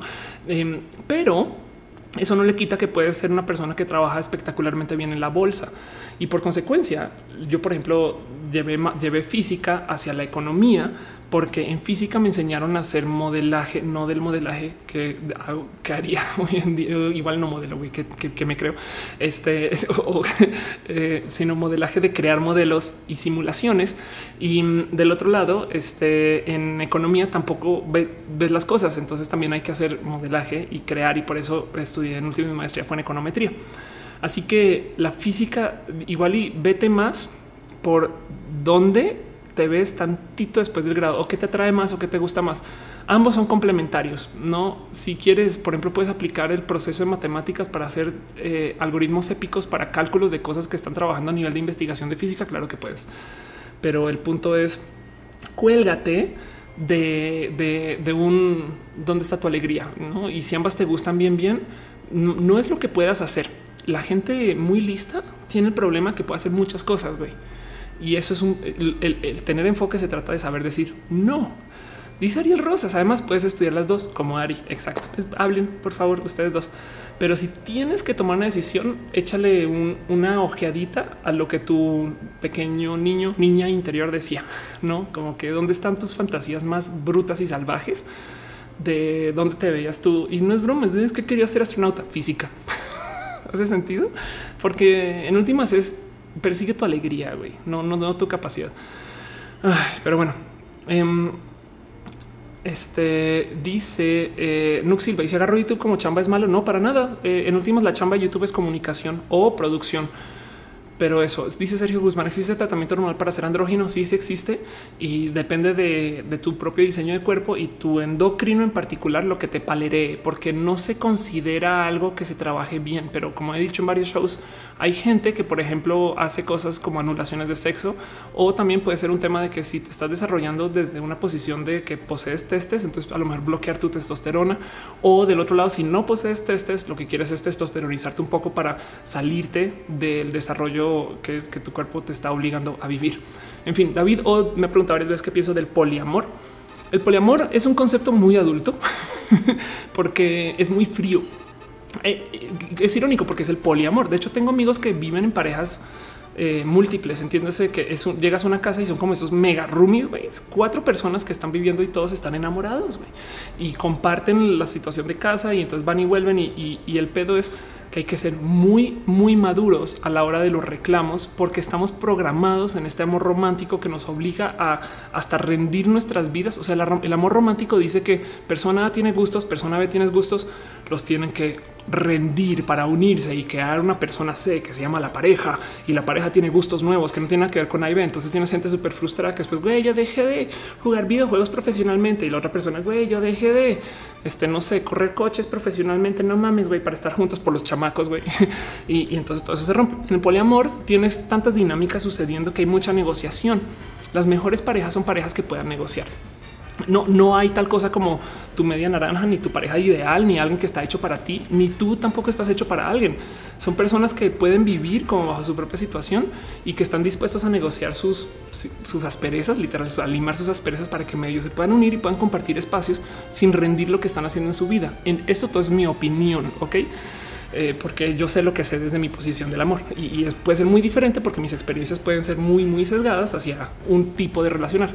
Pero el punto es mis amigos que viven en poliamor llevan nueve años en relación, güey, o ya para diez y son las personas más frescas del mundo porque güey no me estresa, porque entonces estoy saliendo con un güey, pero igual y cortamos después, pero también tengo otros tres en casa. Pero entonces luego las cosas aquí nos organizamos esto y, lo debatan desde una adultez que dices no manches, güey, qué chingón cómo es cómo están organizando su vida. Este eh, y, comparo eso contra, pues digo, yo no he podido mantener una relación de nueve años, punto. Mi relación más duradera fue de, con una chica que eh, fuimos novios de primero de primaria a quinto de primaria. Ok, este, pero, pero en el tema del poliamor, donde puede que se caiga la bolita, la neta, la neta, porque también he vivido con mucha gente muy mayor en mi vida. Cuando llegué a vivir a Estados Unidos, viví en Boca Ratón, Boca Ratón, Florida. Para los que no saben, es eh, un eh, es, un lugar eh, este, donde la gente va a retirarse. güey. Y, es este tipo de vida. güey. Esto era mi vida cuando yo estaba estudiando. y cuando llegué a mi edificio, pónganle que un edificio, estos saltitos que está ahí en la playa, era la única persona por debajo de 60 años en el edificio. Vi mucha gente despedirse, literal, así como que subías al elevador y decía, esta semana murió tal, tal, tal. Y es de wow, wow, qué pedo. Y yo iba a jugar canasta con ellos y no sé qué. Y ellos llevan una vida, la gente mayor de esta generación con las que me tocó convivir, lleva una vida que en últimas fue muy plena porque se crearon con su familia abajo para construirse. Entonces tienen como estos modos como de hacer outsourcing sentimental de, güey, yo no sé a qué chingados viene la vida, pero mis hijos lo están tratando de solucionar y ellos, y me imagino que sus nietos, estos son los que nos están tratando de solucionar ahora, ¿no? Y entonces, este, estas personas sentían, o sea, como que les quedaba muy fácil entregar sus dilemas sentimentales porque es de, yo ya vine a hacer lo que hice, ya me fui, como que no les importaba, ¿no? En un tantito está despreocupados con su relación con el, eh, este, el, deber ser y el no deber ser, porque ya se, ya se sentían que ya habían hecho. Y los que tenían parejas tenían un cuento de güey, ya ni compartimos nada, pero estamos juntos y nos estamos compartiendo la muerte. Y eso es de wow, no manches. Entonces puede que este cuento del poliamor, el tiempo nos compruebe que no es tan chingón. O, como no hemos llevado muchas parejas poliamorosas a los 80 años todavía, que sepamos que sean abiertamente poliamorosas, capaz si funciona bien. Entonces falta mucho por documentar, por lo menos desde mí, por lo menos me falta mucho por observar, ¿no? Y Beth Lupo dice seguir haciendo videos aunque estés viejita. Sería bonito seguir haciendo videos cuando este pelo ya sea naturalmente blanco. Este y en cuyo caso lo modificaré para que no sea cabello, sino sean cables este, de computación o algo así. dice quién fue el que Andrea Pérez dice no ni hablar del polidrama. Katy Marco dice que te hace feliz. Em, fíjate que como estoy haciendo comedia ahorita, me he sentado mucho a analizar acerca de la alegría en general, ¿no? Y, y tengo el problema que he estado estudiando el qué hace la comedia, ¿no? Me he sentado a leer mucho de él, por qué idea A nos hace reír e idea B no. Y, hay cosas muy básicas en nuestro pensar y casi que todo tiene que lidiar con la capacidad de encontrar patrones y cómo la comedia en sí existe para romper con esa capacidad y presentar algo nuevo. Y hay, hay, filósofos de la comedia que están tanto como muy llevados que hasta hablan de cómo la comedia es la celebración de la existencia. Pero dejando eso de lado, tengo un problema que entonces las cosas como desde lo básico que causan risa ya no, ya no me llegan al corazón para causarme risa. Y, he llegado a descubrir que hay muchos comediantes que son muy depresivos. Güey. Mis maestros de comedia son personas que me consta que son alegres en el escenario y eso, eso me cuesta mucho. Dejando eso de lado, estoy pasando por algo que ojalá, ojalá pudiera enseñar a la gente a replicar. Yo aprendí a hacer impro. Eso es teatro en el escenario donde juegas con gente literal donde subes al escenario a cantar canciones, donde subes al escenario a, no saber qué esperar y a cagarla y a meter las patas y a caerte y volverte a parar y estas cosas. Entonces, para entrenar impro tienes que jugar juegos como si fueras niño chiquito, güey. O en mi caso, niña chiquita. y entonces me hace muy feliz retomar mi niñez. Cosas que me tildarían de, niña grande, no de ese como, como este caso que dicen de, los niños que no crecieron el, el, el el 40 year old virgin, no el caso de un güey que está viviendo en casa y sigue siendo un niño, no es un, es un niño adulto, por así decir, y, todavía tiene sus este, cosas ridículas de niño en casa, como que todavía tiene colecciones de juguetes, güey, y todavía tiene este, sus ítems de, series de ciencia ficción, no sé qué, rola. Pero sí, güey, sí, la neta sí, y se burlan de, de él como si fuera una persona virgen, porque la sociedad te dice que tienes que dejar tus sueños para ser tú, güey. Esa es la adultez. La adultez es ríndete con lo que te hacía feliz para enfrentar la vida, porque la vida es ruda y fría y seca y te va a dar golpes y patadas y no sé qué lo da. Entonces la gente vive muy como estresada y atacada de, pero. Porque no puedo ser feliz jugando con la plastilina, güey. Así que va a sonar muy tonto, pero estoy viviendo como un neo infantilismo donde la neta sí me divierto mucho jugando con plastilina. Y eso eh, lo vivo mucho en escenario y es espectacular jugar con, por ejemplo, con Matú como si fuéramos niños chiquitos. Entonces eso me da mucha alegría, me da mucha alegría saber que estoy como recapitulando mi niñez y que todavía la tengo conmigo. Y ojalá encontrara modos para que la gente pudiera abrazar eso un poco también. Pero bueno, Dice Sebastián L. Yo estudié artes escénicas y mi profesora siempre dice el teatro es volver a ser niño, pero en serio. y de hecho es muy bonito en todas las dinámicas, pero a veces es muy fumado. Sí, exacto. Es que, em, a ver, para porque esto lo explico, yo creo que cada nada. Em, la impro se trata de decir eh, yes and, ok. Esto es o, o sí y en español, no? El cuento es cuando tú te subes al escenario y la persona que sube contigo eh, te hace una propuesta, como por ejemplo, estamos en Júpiter, siempre uso este ejemplo, ¿no? Ok, em, eh, estamos en casa de tu abuela, ¿no? Pues tú no le puedes decir, no, no estamos, no, pues claro que sí, güey. O sea, tú le dices, sí, sí, sí, estamos en casa de la abuela y añades algo a la propuesta, ¿no? Y hoy, y huele a como que, no sé, uy, tu abuela está cocinando, no? Entonces ya le añadiste un poquito de información a la escena y sigues trabajando sobre eso. Pero el saber decir sí automáticamente a las cosas es un riesgo de adulto muy cabrón, güey, porque de adulto claro, claro, claro que no andas por la vida diciéndole sí a cualquier persona que te diga cualquier cosa. No es, como nos enseñan a estar a la defensiva y pues claro, la vida nos enseña a volvernos tortugas y tener esos caparazones puestos.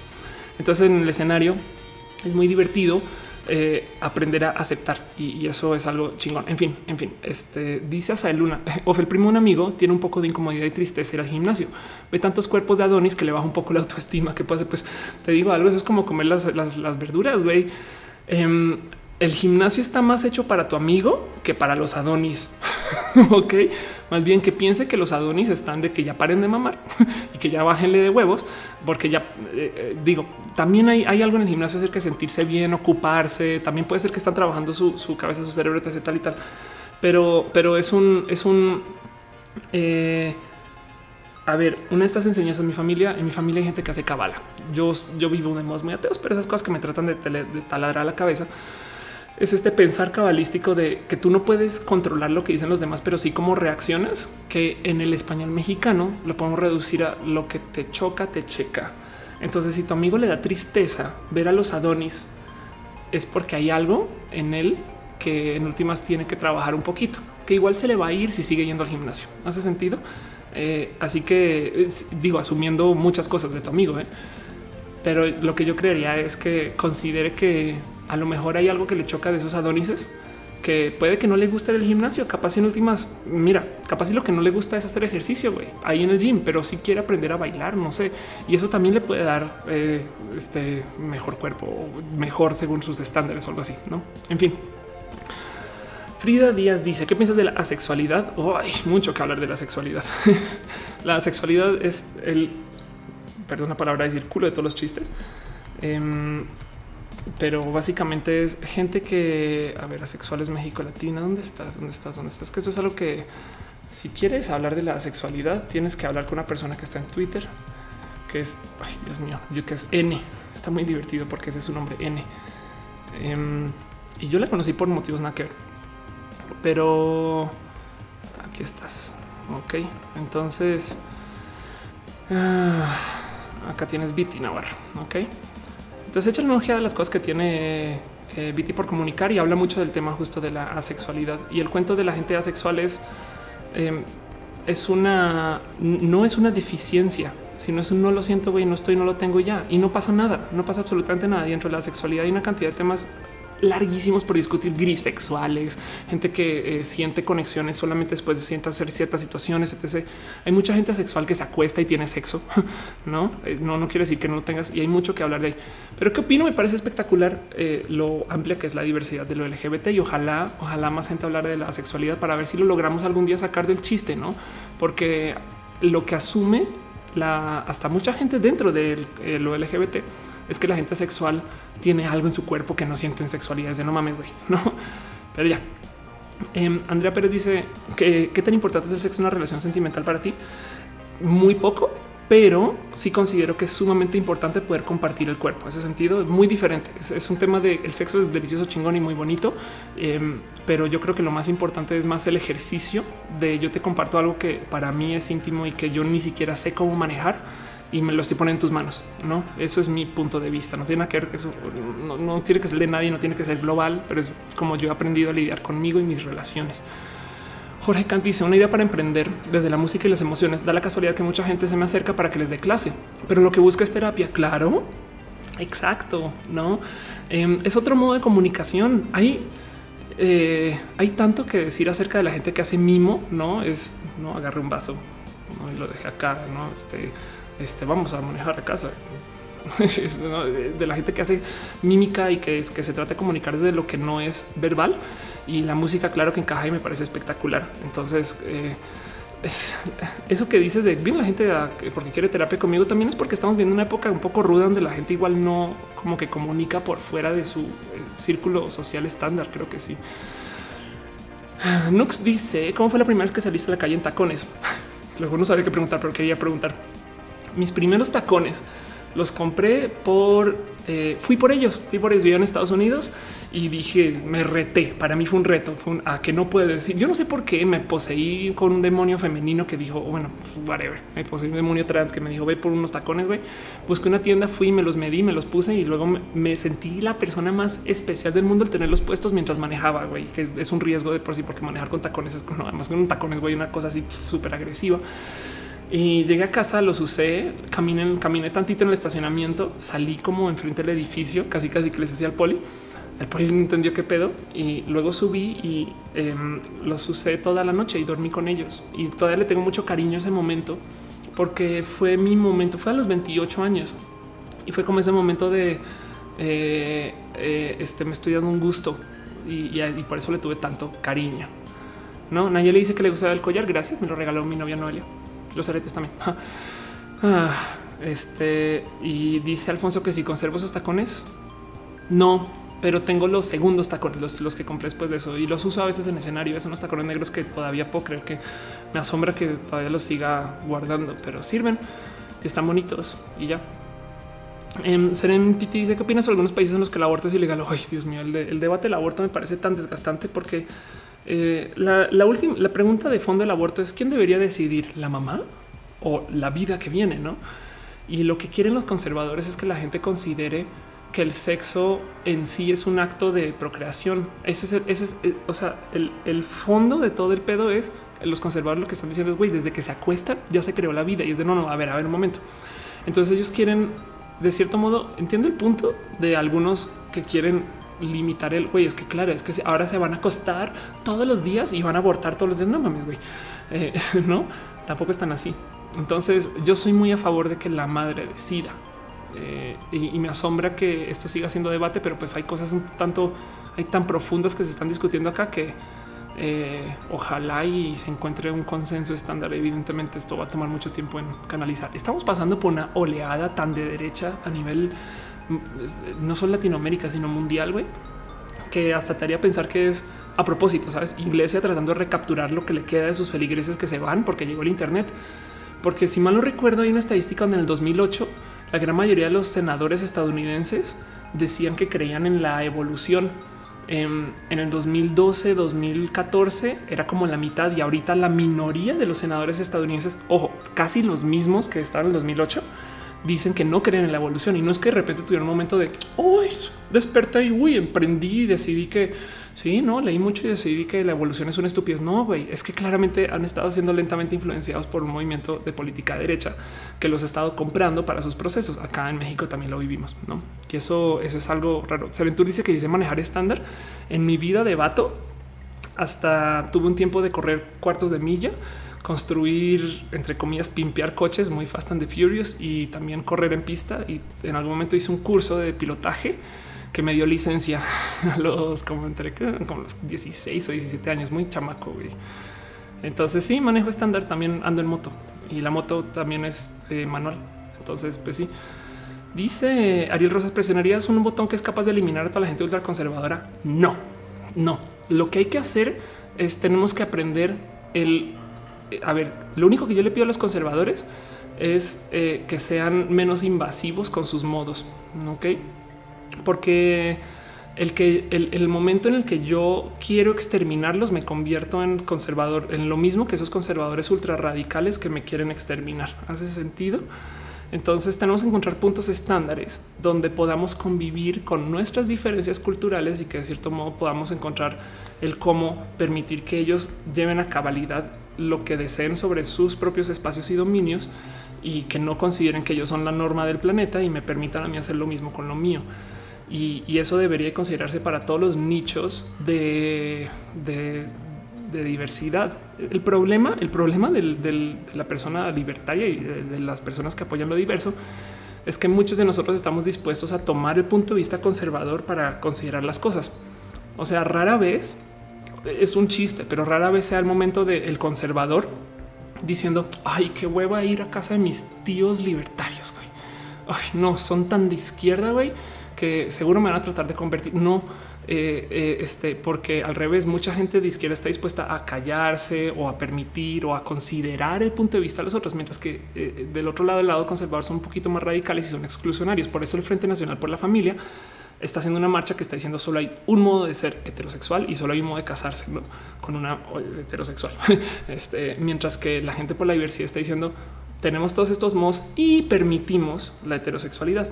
Entonces no, no quisiera eliminarlo, solo quisiera eliminar este su proselitismo, su incapacidad de permitir que ellos sean por lo menos, o sea, ni siquiera, ni siquiera eh, este, diversos totalmente, por lo menos que permitan una forma de oligopolio de las familias. No es que el pedo es que ellos quieren que exista solo un modo y eso es lo que me molesta. Si ellos dejaran, permitieran que existan varios modos para coexistir, pues la negociación sería diferente. Ah, en fin, creo que eso eso es lo que es.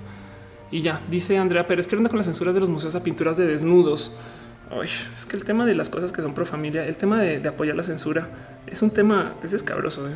El tema de, la censura en sí. Fíjense que yo tengo un video en particular eh, donde digo por ahí soy pro bufe. Esto ya está cabrón que esto ya es viejo en la, época del Internet. esto ya, ya tiene su tiempo. escribí todo menos Ofelia bien. Ah, pero bueno, aquí apareció el video. Ok. Y el cuento es el siguiente. Y yo, creo que algunos de ustedes lo vivieron conmigo. Ah, gracias. no, no, no, no, no, no. Ok. Soy pro bufe. Ofelia. Vamos a ver. a ver si aparece acá en video. Ah, pero Ofelia Pastrana. Pero el cuento es el siguiente. en algún momento aparecieron unos trolls del Internet que se llaman Double Trouble, que seguro muchos recuerdan. Y oh, madre mía, ¿por qué no? ¿Por qué no apareces ahora, señor Don Ser que no estás? En fin, bueno, igual acá en otra entrevista también hablé del tema. Y mm, el cuento con los Double Trouble es que ellos pues troleaban, ¿no? Y, cuando yo los conocí, o sea, digo, cuando me enteré de su existencia, aquí está mi video. Cuando me enteré de su existencia, vean que lo grabé sentada en el piso en Platzi un día hace mucho tiempo. Eh, los, los Double Trouble em, como que yo dije, ah, bueno, están haciendo roasts. Pues yo soy comediante, güey. A mí me toca aguantar vara. Entonces entiendo mucho ese tema de aguantar vara. El tema es que la comunidad LGBT ha sido muy abusada, muy abusada desde el tema del bullying. Entonces llegué a la conclusión que prefiero no decirle a los busca problemas, cállense, porque primero que todo evidencia algo de mí. Es más fácil decirle a alguien cállate que yo aguantar vara. Pero entiendo que si yo he sido una persona que me han abusado toda la vida y que he tenido problemas y que me trae con una depresión, no sé qué, pues claro que, claro que lo único que me queda es por decir a alguien ya cállate, güey, por favor, bájale. entonces también. Y del otro lado, em, este, el que, el que pedirle a alguien que se calle, no? Y, fíjese que lo que digo en este video resulta que tiene que ver con algo que sucedió en eh, la Universidad de Yale, eh, decirle a alguien que se calle básicamente es asum perdón, decirle a alguien que se calle automáticamente frente a una situación de potencial discriminación con lo que dicen eh, es asumir, asumir que esa persona a quien se le dice el insulto ya no lo puede aguantar. Ok. Entonces, lo que, lo que digo, lo que dice este profesor, eh, lo que está discutiendo en este video es ¿A quién le toca decir justo que es ofensivo y que no? ¿Quién decide? Entonces, ¿qué va a pasar cuando de repente todo el mundo salga a decir estoy ofendido y ya no se puede decir nada? Entonces, y, a dónde lleva este tipo de razonamiento es que una persona que le quiere decir a alguien pinche lo que sea, pero luego se lo guarde, está automáticamente discriminando a la persona porque dice no va a poder aguantar el insulto. Y, ese pensar me ha llevado a yo tratar de crearme una pequeña como coraza y piel gruesa para los insultos y me ha funcionado muy bien. Dejando eso de lado, yo tengo una cantidad de privilegios que mucha gente no. Entonces no puedo permitir que sea el único modo de lidiar con las cosas y por consecuencia, como que llegué a la conclusión que debería ser un trabajo como de lado y lado. Se le debería pedir a la gente que le baje huevos. Sí, sería chingón que le bajen de huevos. Sí, pero del otro lado, nosotros también tenemos que trabajar en algunas cosas donde podamos. Ok, Armando Herrera dice, ¿me saludas? Bueno, te saludo. Em, y, en eso, eh, eh, yo creo que el tema de el cómo, cómo deberíamos de lidiar con los conservadores y toca ser intolerante con los intolerantes y estas cosas, también tienen un pequeño rubro de parte del motivo por el, por el cual el insulto del intolerante es grande es porque nosotros le otorgamos insulto. Si a mí me dicen en la calle, eres una vestida, Em, pues yo también me quedo con la duda de, pues bueno, hace frío, güey, ¿no? Y tú también te vestiste. hace nada hice un pequeño ejercicio en cómo aceptar el que sería un insulto para mí que no. Hay gente que literal me dice, tú eres un transformer, Ophelia. Y yo así, pues güey, ¿quién, ¿quién no quiere ser Optimus Prime en la vida, no? así que yo creo que el tema de qué se le dice y qué se le dice y qué no se le dice a los conservadores y qué se acepta y qué no se acepta hay un tantito de yo también debería de aprender a, aguantar más vara, no al, al free eso. pero, pero yo creo que en últimas tenemos que aprender a que no vamos a poder deshacernos de los conservadores, no se van a ir a ningún lugar. Entonces tenemos que negociarlos. Y fíjense, nomás para con esto voy a cerrar. Eh, eh, porque también ya llevamos al aire dos horas 37 minutos, de los cuales como que 20 fueron del setup. Fíjense que llegó a una conclusión muy bonita de todo esto. La pelea en Twitter está del nabo, güey. El que todo sea hate en Twitter y discusión y pelea está ya, ya estoy, está de güey, ya neta. La pelea conservador versus eh, gente de izquierda también está un poquito de uff, qué cansancio, no? Dice soy Chava Campos, el, confiable. Este ay, ok, perdón, creo que no lo publiqué, perdón, pero si le sientes, señora, no? Eh, el, el, estar tan polarizados tiene un tanto desgaste Em, y, yo creo que eh, tenemos que como que de cierto modo darnos chance de, convivir con esta gente y no, no nos van a no nos van a dar espacio para desaparecer. Em, entonces yo llegué como a esta conclusión de que es mejor darle como un espacio de retiro y dejar que la pelea suceda por allá. Ok. Eh, dice Metalucar en Facebook las peleas más chulas, pero si te pasas te bloquean. Exacto. Y, en eso eh, yo creo que hay tanto de las peleas que no deberían de estar sucediendo igual, ¿no? Dice María López, es malo ser conservador. Creo que el error de los progresistas es pretender que todos piensen igual que ellos mismos. Ajá, exacto. El cuento de, a ver, la misión del conservador es loable. Esto lo he hecho una cantidad de videos y perdón si le sueno a cassette, este, a cassette, güey, a disco rayado. A decir cassette rayado. Bueno, ya, ya, ya, la hora. La misión del conservador es loable. Quieren preservar la especie al infinito, no? Yo también, pero el cómo lo ejecutan merece mucha revisión porque lo que quieren hacer es obligar a que la gente exista de un modo específico en el planeta que simplemente no puede ser. Eh, y no puede ser, no en que ya no puede haber gente heterosexual, pero no puede ser el único. Y entonces, como personas de la diversidad, lo que, lo que estamos peleando, ojo, no es contra el conservador, sino es contra el conservador hegemónico. Lo que estamos peleando es contra el que nos domine un rubro conservador y nos diga que solo se puede ser así. Nosotros lo que estamos diciendo es, güey, queremos ser multivariables. el caso es empatía. En fin, bueno, Montserrat Villanueva dice que manda un saludo. Gracias. Dice Brian Cooper que sigue Black Panther, por supuesto. Y eh, la vería otra vez y me encanta que exista Black Panther. Dice David Saucedo revelando su edad. Si ya estoy vieja y cansada, güey, y, planearé cansarme mucho más. Robin dice: ¿Por qué ahora arrojar los lunes? Porque los domingos estoy haciendo viajes y estando picosas, entonces no lo puedo hacer los domingos y me gusta más estar acá los lunes. Analí dice: Acabo de terminar la maestría, no estoy segura si concursas para el doctor o ponerme a trabajar. Me asusta que los salarios son muy bajos. Los salarios son muy bajos, Analí. Lo único que te puedo decir es eh, busca tu alegría. El, el doctor es si tienes cómo pagarlo yo tengo una pequeña frustración de no tener un doctorado y, pues ya lidié con eso y me considero una persona alegre aún sin el doctorado. Mi novia está haciendo un doctorado y lo, estoy viviendo vicariamente. Em, y la verdad es que si lo dejas pasar, igual y puedes hacerlo después, ¿eh? no pasa nada. Si quieres y necesitas varo y te quieres empapar, yo recomendaría, si tienes la disciplina, date chance para trabajar un ratito, un ratito en tus gustos, en lo que te llama la atención, en tu deseo y luego ve eh, si el doctorado es chance después de empaparte y saber, no sé, el punto es persigue tu alegría. En fin, Francisco Batis dice nunca me leíste hoy, lo siento, que escribiste, escribe en chingalo vez, copy paste, copy paste, copy paste. en fin, Kevin Trill dice hay muchas teorías que afirman que dejar que se extingan las especies no es más que un proceso natural, que retener es meramente ego del ser humano. Uy, ándale, puede ser. Eh, y María Carrasco dice ¿conoces alguna forma de validar el conocimiento autodidacta? Eh, no. y lo digo porque toda mi, o sea, el que yo sepa hacer videos, esto es autodidacta. El que yo sepa presentar, en últimas me lo acabo enseñando. Bueno, sí pasé por cursos, pero eh, un modo muy barato de y barato desde lo sentimental de validar si eres autodidacta es vendiéndolo y demás. Francisco Batis, al menos leíste eso. Exacto. En fin, Pablo Andrea Peña dice que quiere saber qué música prefería y a mí me gusta la música de videojuegos. Y Dice Guadalupe Quintero, ¿crees que si encontramos la solución a un problema, por ejemplo, agotamiento un recurso renovable, utilizaremos esta solución más a no poder empeorar el problema inicial?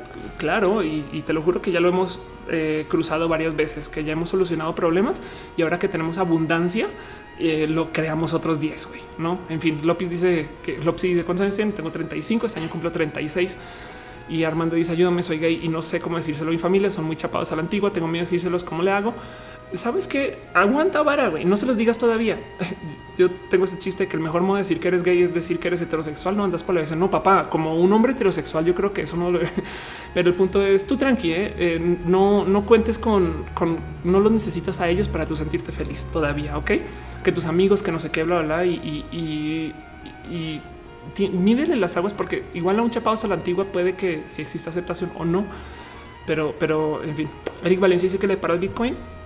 Eh, va a seguir creciendo Bitcoin, es la, moneda del tren del mame, pero luego tendremos que lidiar con el tema de que blockchain es más grande que Bitcoin. Entonces, en fin.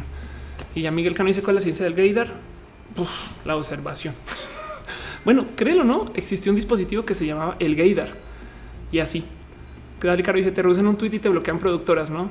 Y se achican los tweets. pues, pues ya, en conclusión, hay que vivir y dejar vivir. Sí, y, sabes que no, también hay que buscar su alegría. ¿eh? En fin, en fin, yo creo que con todo eso, con todo eso, cierro el show y dejámoslo, dejámosle lo, así. ¿Hay transdar? Yo creo que sí. Yo, yo a veces, yo me divierto. ¿Quieres un ejercicio de empatía muy divertido? Yo a veces salgo a la calle y pienso, toda la gente que voy a ver es trans. ¿Es un juego de niños chiquitos? Sí.